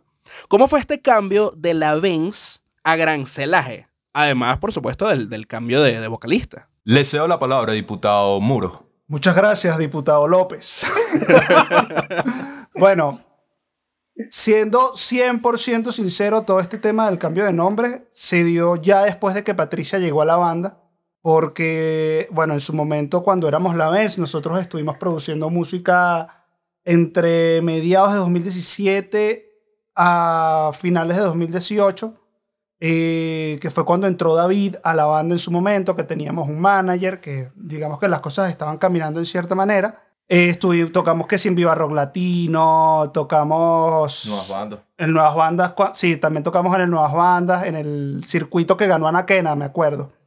Y bueno, pero en ese momento siento que, que no éramos todavía una banda eh, consolidada internamente. Todavía estamos buscando componer más canciones, conocernos en ese ámbito musical ya que teníamos disposición de, de Manoa. Entonces, eh, fue un trabajo de quizás todo ese año que justamente cuando llega diciembre, eh, Paola, que es la cantante que teníamos en ese momento, nos dice, mira, compré el pasaje para Argentina. Y nosotros nos miramos, ¿qué vamos a hacer? Resulta que, bueno, en enero rompemos relaciones con ella porque no, no sentíamos que, que estábamos conectados en ese punto, pues. Eh, ella quería hacer sus cosas aparte y nosotros, bueno, evidentemente la dejamos ir porque esto no es una cárcel. Pero sí quedamos picados porque básicamente todo un disco que se trabajó no, no, no salió. De hecho, estas cuatro canciones las tuvimos que revisitar y fueron material que en su momento eran de la Benz. Y justamente principios del año pasado, cuando en la época de los apagones, que es que nosotros estábamos buscando cantantes, nosotros íbamos todos los viernes a, a Manoa a ensayar, a, a componer y estábamos diciendo, y teníamos el dolor de cabeza, chamo, ¿qué vamos a hacer? ¿Qué vamos a hacer? Porque de paso David se iba en julio para a estudiar, pues. Y nosotros, chamo, ¿qué vamos a hacer? ¿Qué vamos a hacer? Por cosas de la vida, yo le pregunté a David, chamo, ¿tú no conoces una, una, una cantante, una, una chama que haya trabajado con la Última Tule antes? Y él fue la conexión con Patricia, que ya, ella había grabado unas segundas voces para el disco de la Tule. eh, y ahí prácticamente fue que hicimos clic, que en su momento probamos hasta con tres cantantes al mismo tiempo, tres, ¿no? Sí, de hecho audicionamos varias chamas antes de eso. Y un dato curioso es que realmente los planes eran hacer unas sesiones en vivo, ya que el- lo del EP había quedado inconcluso con, con la vocalista anterior. Eh, queríamos retomar esas canciones, pero hacer unas sesiones en vivo y la idea era tener una cantante invitada por cada canción. Pero en el proceso de audición y todo el peo y que conocimos a Patricia, fluyó bastante bien y coño, dijimos, esta es la voz, pues, tiene que ser Patricia. Y ahí fue que ella se, se acopló a nosotros. Y justamente cuando ella entra a la banda es que ella nos dice, coño, el nombre la vez no me mata, vamos a buscar otra cosa. Y nosotros, plomo. Sí, la vez también tenía, como, vamos a decir que el nombre ya tenía cierto recorrido y no era un recorrido tan, vamos a decir, tan, tan cool. Eh, hubo ciertos tropiezos, también fuimos muy amateurs, co- como había dicho Dimas, no, no estábamos tan acoplados a, a lo que era este pedo de hacer música. Y por último, así sentíamos que, que ya no reflejaba lo que éramos en sí. Entonces, por eso fue que de- decidimos cambiar de nombre y dejar eso atrás y comenzar de cero, porque básicamente ya, ya nos sentíamos como otras personas y otro proyecto. Excelente, ¿vale? Excelente. ¿Tienes algo que agregar, Freder? Fue una DJ evolución. cuando estábamos reunidos, cuando estábamos reunidos y decidimos cambiar el nombre, de re- de repente, de repente todos empezamos a levitar y nuestra piel se puso como de color clarito y empezó a brillar, y se escuchó una luz y, que, y de repente tuf, todos teníamos el cabello así amarillo y éramos Saiyajin. Una transformación divina, ¿vale? No, creo, no quiero que lo tomen como un comentario chimbo, pero con la inclusión de esta Valkyria de Patricia, creo que lo hizo DJ evolucionar. Yo sabía, yo sabía que en algún momento eso iba a salir. Yo sabía. bueno, ya, tene- ya, ya se tiene entonces. Ya se tiene entonces el primer, primer fan del club de Patricia. Listo. Marico, qué, qué bueno, ¿van? Valkyria. Valkyrie. Bueno, vamos a seguir. Dimas y, Dimas y qué mierda, sí. Pana, tenemos una Valkyria. Ah, bueno, para que vean que el trabajo de, Ah, pero ¿quién es aquí el trabajo de investigación es serio. Es verdad, ¿van? Marico, tiene demasiado sentido. Tiene demasiado se- Marico, gracias, verdad, por la idea de la Valkyria. O sea, imagínense, las Valkyrias, ustedes saben que eh, o sea, eran un grupo de, de puras mujeres que eran eh, que servían a Odín y a, refe- eh, eh, y- y a- y a defender el reino, ¿no? Pero ¿sabes por dónde viajaban las Valkyrias? Por las nubes. Ah, los celajes. ¿Están viendo cómo todo se conecta? Ajá, ajá. El disco, el disco se tiene que se llamar que sí, el Valhalla. Bueno, ya, tenemos portada. Valhalla, na huevo, nada. A donde vas a coger y beber toda la vida. De nada, muchachos. bueno, este, o justamente nos estaban comentando que las canciones que tenían como la Benz fueron revisitadas cuando hicieron esta de evolución a, a Gran Celaje. Pero hay una en específico que yo tengo la intriga de saber qué le sucedió. Eh, Bestia, a mí me gustaría saber si cuando hicieron ese, ese retratamiento, que la volvieron a visitar, si esta canción sufrió alguna transformación de cuando era la canción de la Benz a convertirse en la canción de Gran Celaje. Y además de eso, ¿cuál ha sido otro tema que han rescatado? Le, le pusimos esteroides. Mira, em, te, te puedo decir que la que la que más sufrió cambio fue Instinto Animal y ya voy para allá. Eh, respondiendo lo primero, que es bestia, es... Bestia, yo creo que nada más le agregamos estructura, ¿no? No, no, pero ya va, marico, vamos con calma. Vamos a responder lo primero. Eh, deja la hiperactividad, por favor. Cálmate. Ok. eh, ajá, con bestia. Es lo que decía precisamente Frederick, creo que lo dijo Dimas, pero no se escuchó, que fue un cambio de estructura. Se alargó un poco porque esa canción era muy corta. Y le pusimos esteroides. Exacto, le inyectamos esteroides en la producción. Eh, pero eso fue básicamente lo que sucedió con Bestia. Eh, la que, las que más sufrieron cambios en sí fueron Arde, musicalmente, porque a manera de letra sigue siendo lo mismo, pero musicalmente la volteamos como una cachapa. O sea, es una vaina distinta. Creo que queda un vestigio An- por ahí, un demo grabado de An- cómo era la canción antes y antes se llamaba Karma. Antes era Garage Rock. Sí, antes era Garage Rock, pero era medio genérico. Era punk, weón. Esa canción era medio todo. Era algo que no sabemos definir, por lo que veo, por esta discusión. Aquí tengo el demo. No me hagan pasar pena en público, por favor. bueno, y la canción musicalmente cambió. Y otra que, que cambió bastante fue Instinto Animal, ya que, bueno, en el momento en que la banda tomó un camino separado de Paola, que era la otra cantante, ella había escrito toda la canción y obviamente llegó el inevitable momento en el que esa persona dice, bueno, me llevo mis letras. O sea, se llevó a sus hijitos, pues. Exacto. Y, coño, en parte uno entiende, pero en parte en el momento arrechó porque, coño, nosotros hicimos toda la música y nos parecía sendo descarga esa canción musicalmente y no queríamos perderla. Entonces lo que hicimos prácticamente, ella nos dejó los coros. Eso sí, nos los dejó. Y por eso ella sale como, como compositora de la letra también, porque los coros son de ella. Pero todo lo que es el resto de la letra eh, se recompuso. Se, se escribió de cero. Y bueno, Espiral sigue siendo Espiral. Esa era Dharma. No. No. Eh, Dharma sí es una canción. Ah, ok. No, es que como habían dicho el nombre, yo. Ok. Dharma sí que publicaba en YouTube. Como la ven y todo. Ese es de la Benz. Esa la dejamos como la Benz. Mira, les voy a dar un dato curioso. Hay un pana, hay un pana que se llama Josber. Ah, claro, que toma claro. fotos y desde que éramos la Benz lo conocemos. Él se llega burda de show y, y todo ese peo, pues. Y mira, hay un video por ahí en su canal. Su canal no es tan conocido en YouTube, pero hay un video por ahí de Instinto Animal, la versión vieja, cuando la tocamos en, en el Viva Rock Latino. Ah, mira, esto sí es súper curiosidad, pero tienen que saber cómo buscarlo. Sí, tienen que saber cómo buscarla. No, le- no, no se se voy a lo poner tan tan fácil. papita. Exacto. No, bueno, y. Ah, tranquilo, muchachos. Si, con- si conseguí la versión de Al Natural Session de Bestia, creo que puedo conseguir Berro. esa. No, ya, si consiguió eso, consiguió lo otro, olvídate.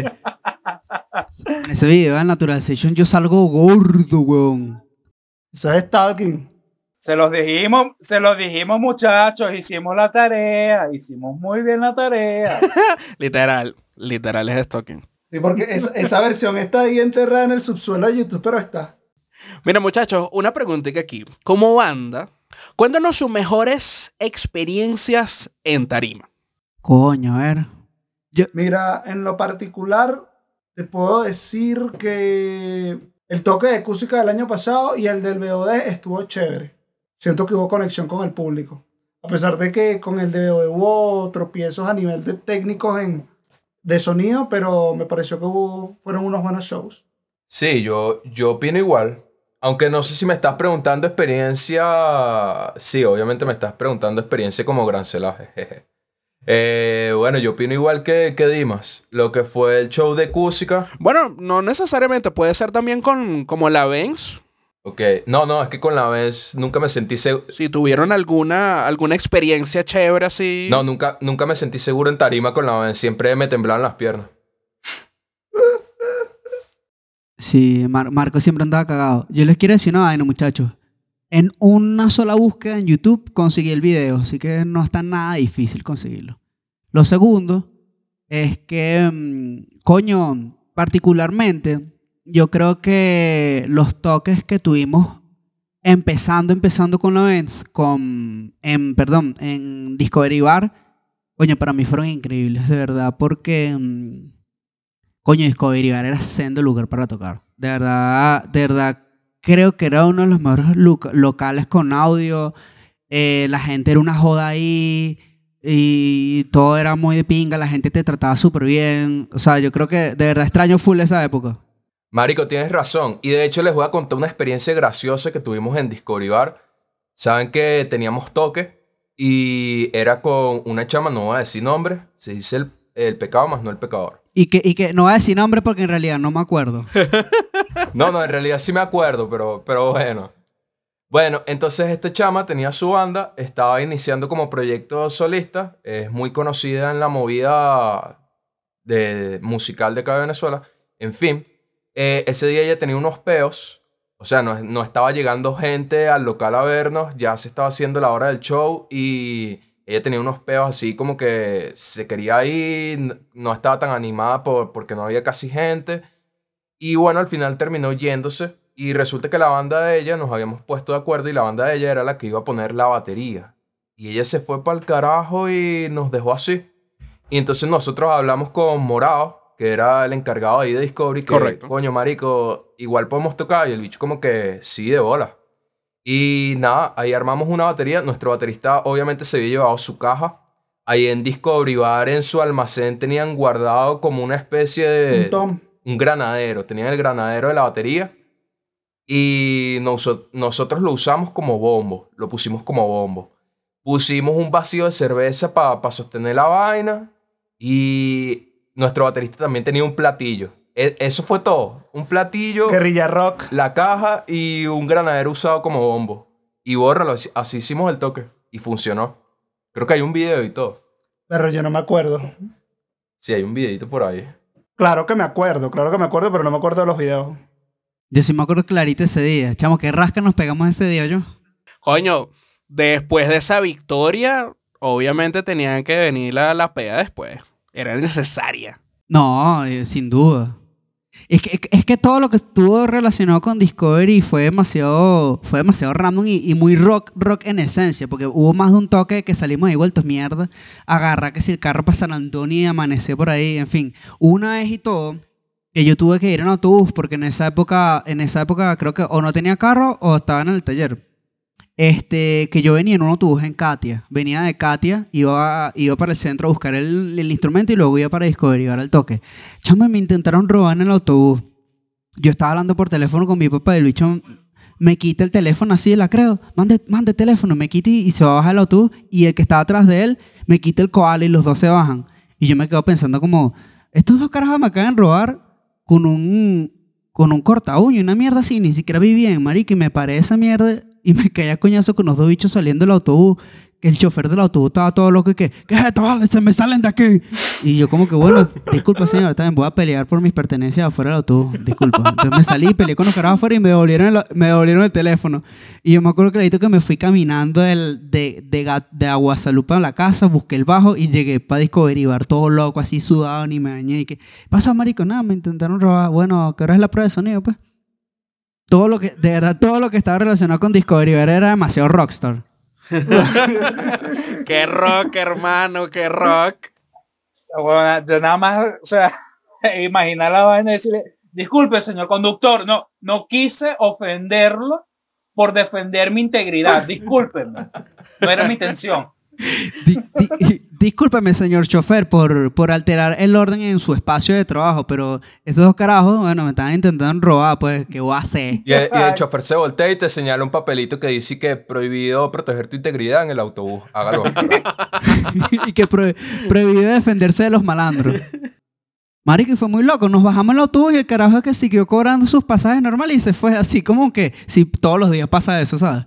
Como que, ah, coño, no, sí, esa es como la quinta vez esta semana. Tranquilo, muchachos. Marico, de pana, yo creo que casi todo el mundo tiene, tiene cuentos así súper de pingas con, con, o sea, relacionados a Discovery Bar. Por lo menos en, en mi caso, en Discovery Bar yo me gané mi primer tatuaje, pues. Nada más y nada menos.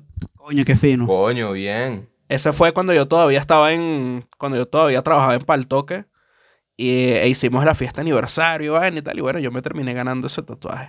Sabroso, chico. Qué cool. No, yo creo que Discovery Bar era el bar, era el local Bueno, aparte del Molino, porque el Molino es, es, es rockero slash raver, pero yo creo que Discovery Bar, mierda, mar- ma- tu- tuvo una pauta muy, muy, muy, muy importante en toda la movida del rock de, de Caracas. Sí, yo me, yo me acuerdo que en lo que fue la generación pasada, lo que era la Vía Bohem, eh, Los Mesoneros, Charlie Papa, Vinilo Versus, eh, cuando estaban aquí tocando a tope, que aún no se habían ido del país, eh, lo que era El Molino, Teatro Bar y Discovery Bar era como que la triada perfecta para los toques, aquí en Caracas. Es bar. correcto.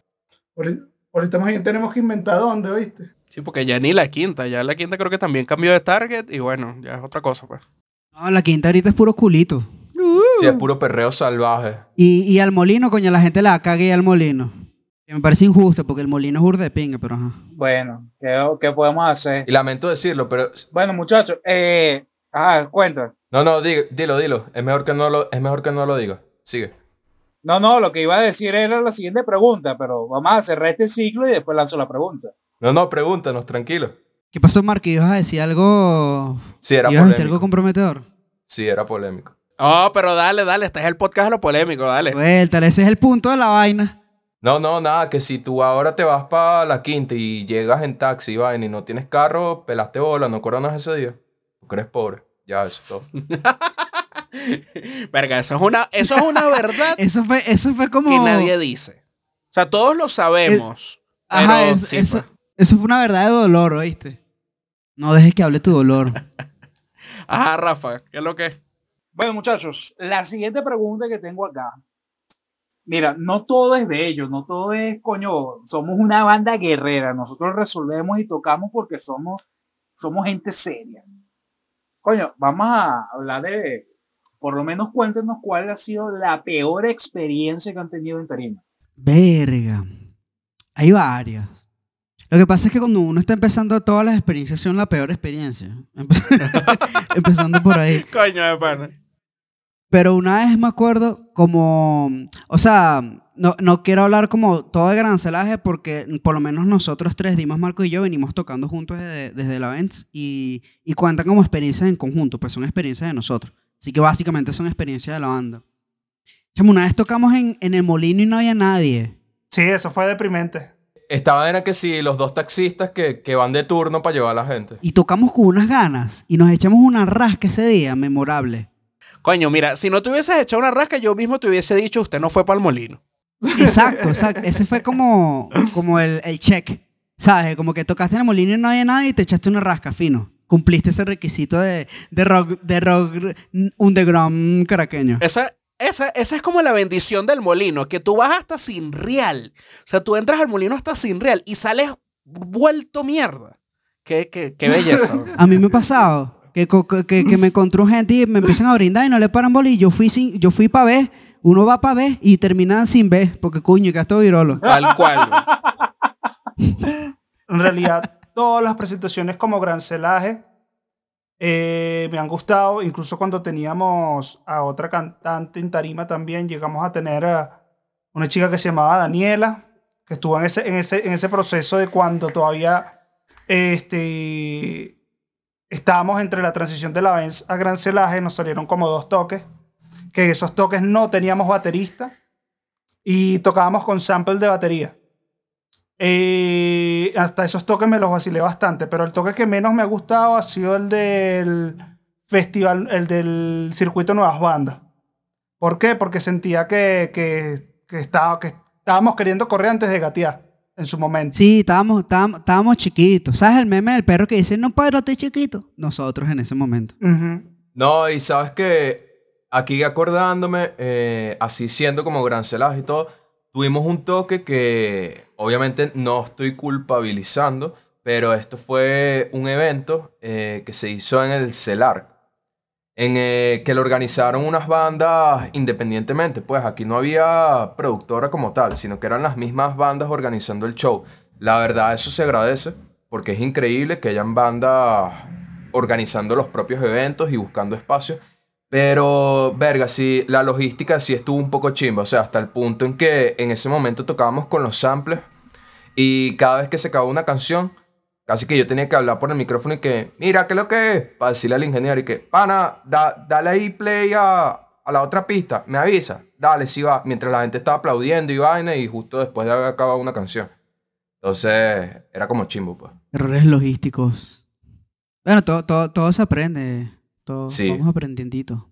Pero bueno, como tal, también como grancelaje, vuelvo y repito, tú, coño, eso- esos toques que tuvimos como grancelaje a final del año pasado estuvieron bastante cool y, y bueno, contamos con la ayuda de un, de un baterista para en vivo, porque luego de que cambiamos a grancelaje nos dijimos, oye, vamos a buscar una persona que esté aquí para tocar en vivo, pues. Y increíble ese chamito, tiene que sí, debe tener 17 años, Manuel Jiménez. Sí, Manuel Ma- Arturo. Manuel Arturo Jiménez. Eh, Eh, es una bestia, es una bestia el chamito, lo pueden buscar por Instagram. Sí, él toca con varias bandas de acá de Caracas y coño, le echa full bolas de pana es burda de bueno. No, y va, va a estar tocando en vivo con nosotros un rato, pues. Incluso baterista de proyecto Sibelius. Coño, qué genial, vale. Bueno, vamos a ir con la siguiente pregunta, Agner. Ok. Bueno, muchachos, en cuanto a instinto animal, ya nos queda claro que a ustedes les gusta trabajar todo muy do it yourself. Pero, ¿pueden decirnos cómo fue el proceso creativo del video? Eh, bueno, el video básicamente fue Dimas diciendo, Marico, tiene que ser como un documental, así como con tomas de, de animales cazando y tal, y todo el pedo. Y ahí empezó toda la idea. Y, y eso fue lo que hicimos. Eh, obviamente somos amateurs en este peo. Somos amateurs en este peo de, de, ¿sabes? Usar otro tipo de footage. Entonces lo que hicimos fue descargar un verguero de clips de BBC, no sé qué vaina, documental de animales, eh, An- Animal Planet, National Geographic y tal. Y luego cuando estábamos en pleno montaje, que ya está todo el montaje hecho, nosotros como que, verga, marico, y si nos tumban el video, weón, por, por la vaina de derecho de autor y tal. Y, Estábamos, estábamos cagados. Sí, y en efecto cuando subimos el video nos salió de una, ni siquiera estaba público, nos salió de una el aviso así como que, epa, estás usando material de otros videos y tal. Em, pero bueno, la vaina puesta pública y simplemente lo que hay es que hacer un reconocimiento a, a- a los lugares de donde sacamos los videos. Y bueno, queríamos reflejar eso, que fuera una especie de documental tratando de narrar un poquito la historia, haciendo como, vamos a hacer como una analogía, pues, porque la canción en sí habla de, de una seducción ahí entre dos Sexo. personas. Fun fact, sí, en un toque donde habían niños. Dimas dijo en el micrófono a todo volumen, bueno, esta canción, esta canción es para tirar. Y todos dije, "Coño". Sí. Ay, ay. Y Bad Bunny pone a la gente mamá culo, no vengas tú, chico. Coño, pero Bad Bunny no te lo dice antes de poner la canción. pues. en un concierto de Bad Bunny no hay infantes, pues, coño, no es distinto. Chamo, nosotros tenemos que ser nosotros mismos y ustedes saben por qué yo lo digo. Sí, entonces nada, fue como, fue como un mini documental para narrar la canción. Pues. Exacto, es una analogía, pues, instinto animal y, bueno, un poco animales ahí en lo suyo. Queríamos poner animales tirando, pero, pero eso, eh, eso sí fue un poquito difícil. Debimos haber colocado un frame, marico. Sí. ¿Un qué? Un frame, un frame nada más. Es un plan y te salga así plan. Así como, como, como cuando RCTV te ponía porno. Exacto. Exacto. Ah, el diario El Zapato Rojo y vaina. Bueno, este. Ok, vamos a decir que este video.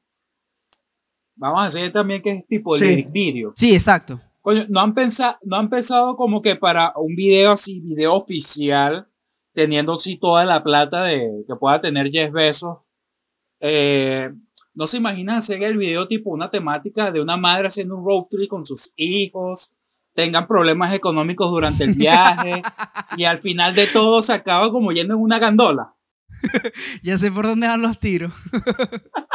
Yo no sé por dónde van los tiros, no entiendo la referencia. Explícame. The No. animal, the animal, the animal instinct to me. Ya me es pegajosa, ¿viste? Full pegajosa. Total. Tu pía Dolores, sí era bella. Este, bueno, para ya, ya que estaban preguntando, esto es referente a la canción Animal Instinct, Instinct de, de Cranberries. Ah, ya, El video es justamente eso. Una madre hace road trip, eh, no tienen plata. Lo peor es que la vaina es medio, es, es medio oscura, porque no es que es un road trip y ya, o sea, la caraja sacó a los chamos de una vaina así como el, no sé, el seguro social, no sé qué coño, donde los tenía, la caraja se los llevó, tenía con peluca y todo, o sea, no sé si es que el gobierno se los quitó y ella fue a buscarlos y ahí, y bueno, se los llevó, básicamente como secuestró a sus propios hijos, entre comillas. Li- creo que legalmente puede, puede calificar como secuestro y todo. Claro. Ajá, por eso, por eso. O sea, legal, al, al- del aspecto legal es eso. La caraja se lleva y bueno, no, ella no tiene real, no planeó un coño y bueno, mira, vamos a comer, bueno, a la cuenta de tres ustedes corren y yo me voy después porque no tengo real para pagar esta cuenta y tal. Y, verga, qué fuerte. Mira, yo no soy pajudo, pero le quiero decir a los escuchas que, que, nos pusie- que aquí en la cápsula nos pusieron ese video antes de la entrevista y nos preguntaron, mira, ¿qué es lo que ustedes se plagiaron esta canción? Marico, ¿sabes qué? Estoy viendo el video y sabes que en una, en una parte tiene una peluca negra y se parece a Tony With You. Siento que de repente va a salir y va a decir que, hey Mark, I did it here, I did not, Eso es drástico. I did not hit her, I did not. I did not. Ah, hey Mark. Coño la madre. Mira, muchachos, este, ¿ustedes tuvieron alguna... Esto es una pregunta también bastante seria, así tal cual como la anterior. ¿Ustedes tuvieron alguna preferencia por colocar a Pedroso, ¿saben? Esta mascota de cierto producto licorero nacional. Eso estuvo en el subconsciente. La verdad es que la figura de. Yo, de, la banda no, pero he considerado tatuarme a Pedroso. Oye, es un ícono, es un ícono venezolano. Sin una batata, ¿sabes? En una batata Pedroso y en la otra batata Bender de Futurama. Mira, yo me quedé como en blanco porque no sé quién es Pedroso. ¿Cómo que no sabes quién es Pedroso, Marco? Te voy a meter un lepe. No sé quién es Pedroso. Marico, Pedroso, huevón. No sé quién es Pedroso. Po- abre Google, abre Google ahí y pones Pedroso porque tú veas quién es. Eso es lo que hice y me sale Pedroso Paraguay. Pon Pedroso Polar. Marico, no sale, puse Pedroso en Google y pa- pa- sale cualquier vaina. Lo estoy buscando. Ah, mira, pero que la creo. Chamo, ¿cómo tú no vas a conocer a Pedroso, Marco? No, no sabía que se llamaba Pedroso. No- No tenemos esa confianza, pues. Marico, no conocías a Pedro. Qué bola, chamo. Siento que, siento que Marcos no va a dormir hoy. Marcos no va a dormir hoy viendo que si a las 4 de la mañana videos de Pedroso y vaina. Se va a vacilar todos los, los comerciales de Pedroso y los de Carlos Augusto. Chamo, dígame los de César Augusto, weón, qué joya. Los de César Augusto, mierda. Los de César Augusto eran increíbles. ¡César Augusto! Mira, pero Pe- Pedroso sí sale en instinto animal comiéndose una foca. Desmenuzando una foca. Verdad, verdura que sí. Por eso, si tuvieran alguna... Lo sé porque esa toma me gustó burda. Sorry a la persona que le robé el video. Mira, Marcos, Dímelo. ¿tú te acuerdas que hace rato estábamos hablando de Josberg? Que, que no, que, que, que el canal no es muy conocido. Mamogo tiene casi 700 suscriptores, para que sepa. No joda, tiene más suscriptores que nosotros, weón. Mira, Josber, activa una colaboración. Le escribí a Josberg ahorita y que marico. Collab. Bueno, muchachos, este, esta sí es una pregunta un poco más poética. ¿Hay algo que consideren como increíble o una, proe- o una proeza entre ustedes? Por poner un ejemplo. Eh, Freuder piensa que Marcos tiene una voz melodiosa, melodiera para hacer radio, por poner un ejemplo. Si él escucha mis voices, él escucha mis voices en la noche. Mm, Uf, Eso, pues, pásase los números, pues. Claro. Yo la, para quedarme dormidito, ¿sabes? Para quedarme dormidito, pongo una nota de voz de Marcos de que sí, tres minutos para explicar una vaina que pudo haber dicho en 15 segundos. Porque ese es como su superpoder, la voz grave, pero se tarda burdo para explicar. How you doing? Pero, pero no entendí como proeza, ¿te refieres como un superpoder raro, algo así? No, no, vamos a, vamos a simplificarlo. Este, ¿Qué admiran como músico entre sus compañeros integrantes de Gran Celaje? Por lo menos vamos a decir, verga, eh, David toca increíblemente arrecho la batería, ¿qué tal? Que coño hace unas vainas increíbles en- también en producción. David es virtuoso. Eh, Marcos compone letras increíbles y hace composiciones como tal también brutales. Eh, Freder es altamente creativo y tiene mucho talento como productor musical. Y Patricia me parece que tiene una voz espectacular. La Valquiria. La Valkyria, chamo, se jodió Patricia, hace Valkyria nada en adelante. Ay, vale. Patricia se jodió. Marico, pero, pero Valkyria es demasiado poderoso, marico. Era- eran unas guerreras, weón, que defendían un dios. Que vaina tan, tan arrecha. Es brutal, es brutal. Eh, una vaina que admiro bastante, o sea, no, no va a ir por integrante, pero así que se me viene a la cabeza ahorita es respecto a David, que, coño, el carajo perteneció a una banda que, que estaba haciendo ruido aquí, pues la, la estaban partiendo, lo que es la última Tule. Y, verga, eso me parece admirable, pues, eh, todo lo que hizo con, con esa banda y que se interesara en nosotros también. Para mí eso es burde fino, pues. Bueno, es- excelente, excelente. Bueno, Agner, lanza la última pregunta para irnos. Ay, papá. Ok, bueno muchachos, ya que hablaron de la parte positiva, ahora queremos ver el lado contrario. ¿Hay algo que no les guste como músicos de sus compañeros? Los soichos son unos mamacuevos. Bull de gafos. Dima se malandrizó. Dima se malandrizó porque saben que van contra él. Está claro. Una vez más, gusto. Verga, pa' No sé, es que hay mucha intensidad para ambos lados. Para, tanto como lo negativo y lo positivo hay mucha intensidad. Somos una banda demasiado intensa. Tratamos de controlarnos a nosotros, controlarnos a nosotros mismos con el tema de mantener la objetividad en cuanto al nené principal de toda esta vaina es la música que uno saca. Ese es el nené. Entonces, tratar de apartar el ego y toda esa vaina porque aquí lo importante es que la música sea divina. Pero, mm, pero no, todos tenemos nuestro, todos tenemos nuestro lado jalado para algún lado porque mm, no sé si lo ha comentado aquí o en otros lugares que mm, todos tenemos un eje central es en el gusto por el rock, pero cada uno de nosotros tiene un gusto muy random por otra vaina, ¿sabes? Entonces, por ejemplo, a mí me gusta que si el metal y la electrónica jalada, la puyúa, puyúa loca.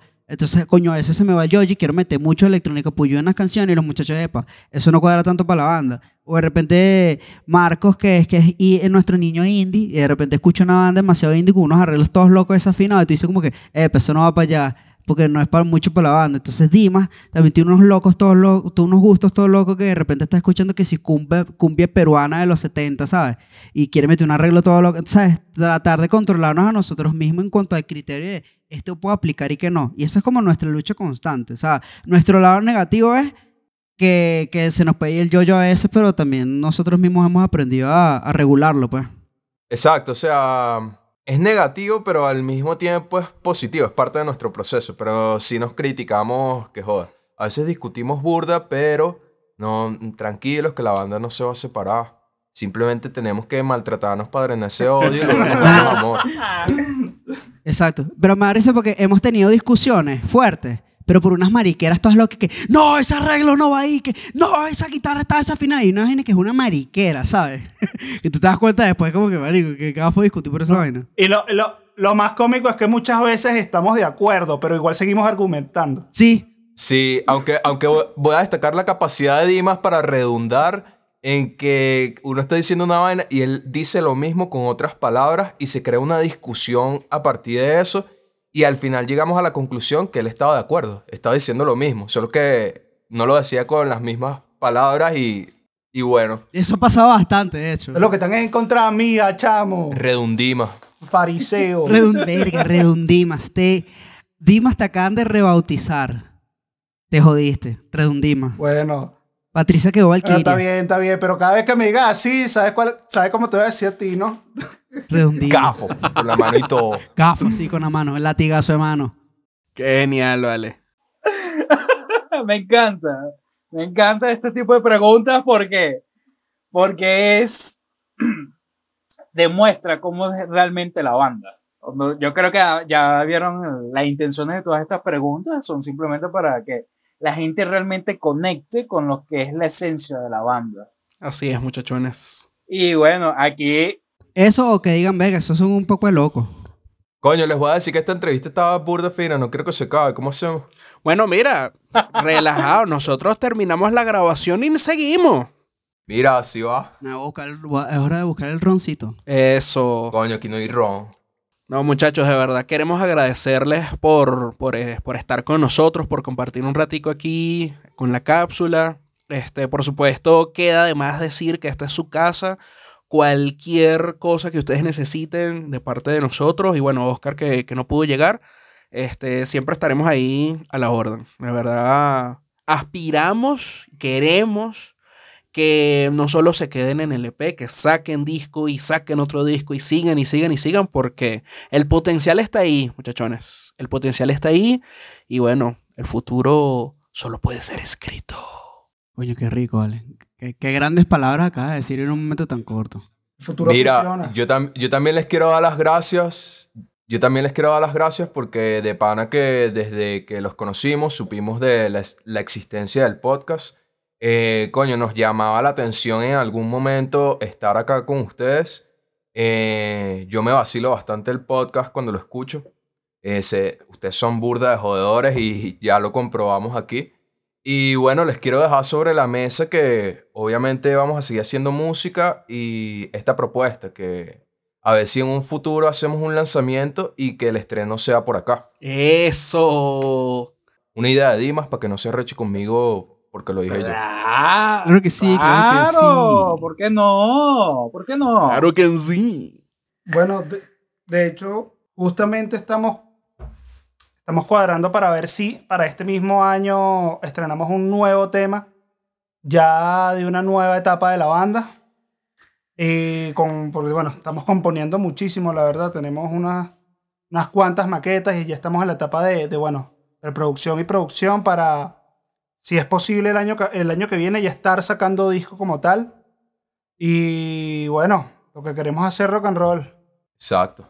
Así mismo. Bueno, pendientes, segunda temporada, retorno de Gran Celaje con todos los fucking hierros, papá. Cancelaje comes back.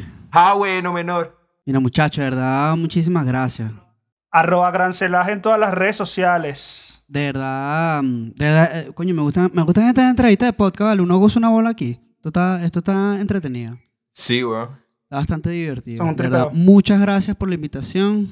Este, Hace falta Pati y David. Hace falta Patricia y David, bueno, los conocerán en, en su momento, cuando tengan tiempo disponible. Y, mm, coño, qué pinga esto, es seguir echando bola, seguir promocionando. Mira, Kikskira sí come lento, weón. Total, vale, no. Pura pérdida ese muchacho. ¿Qué dijiste? ¿Qué dijiste? Que el otro pana, Kikskira, que marico, que no llegó porque iba a comer, pero come burde lento.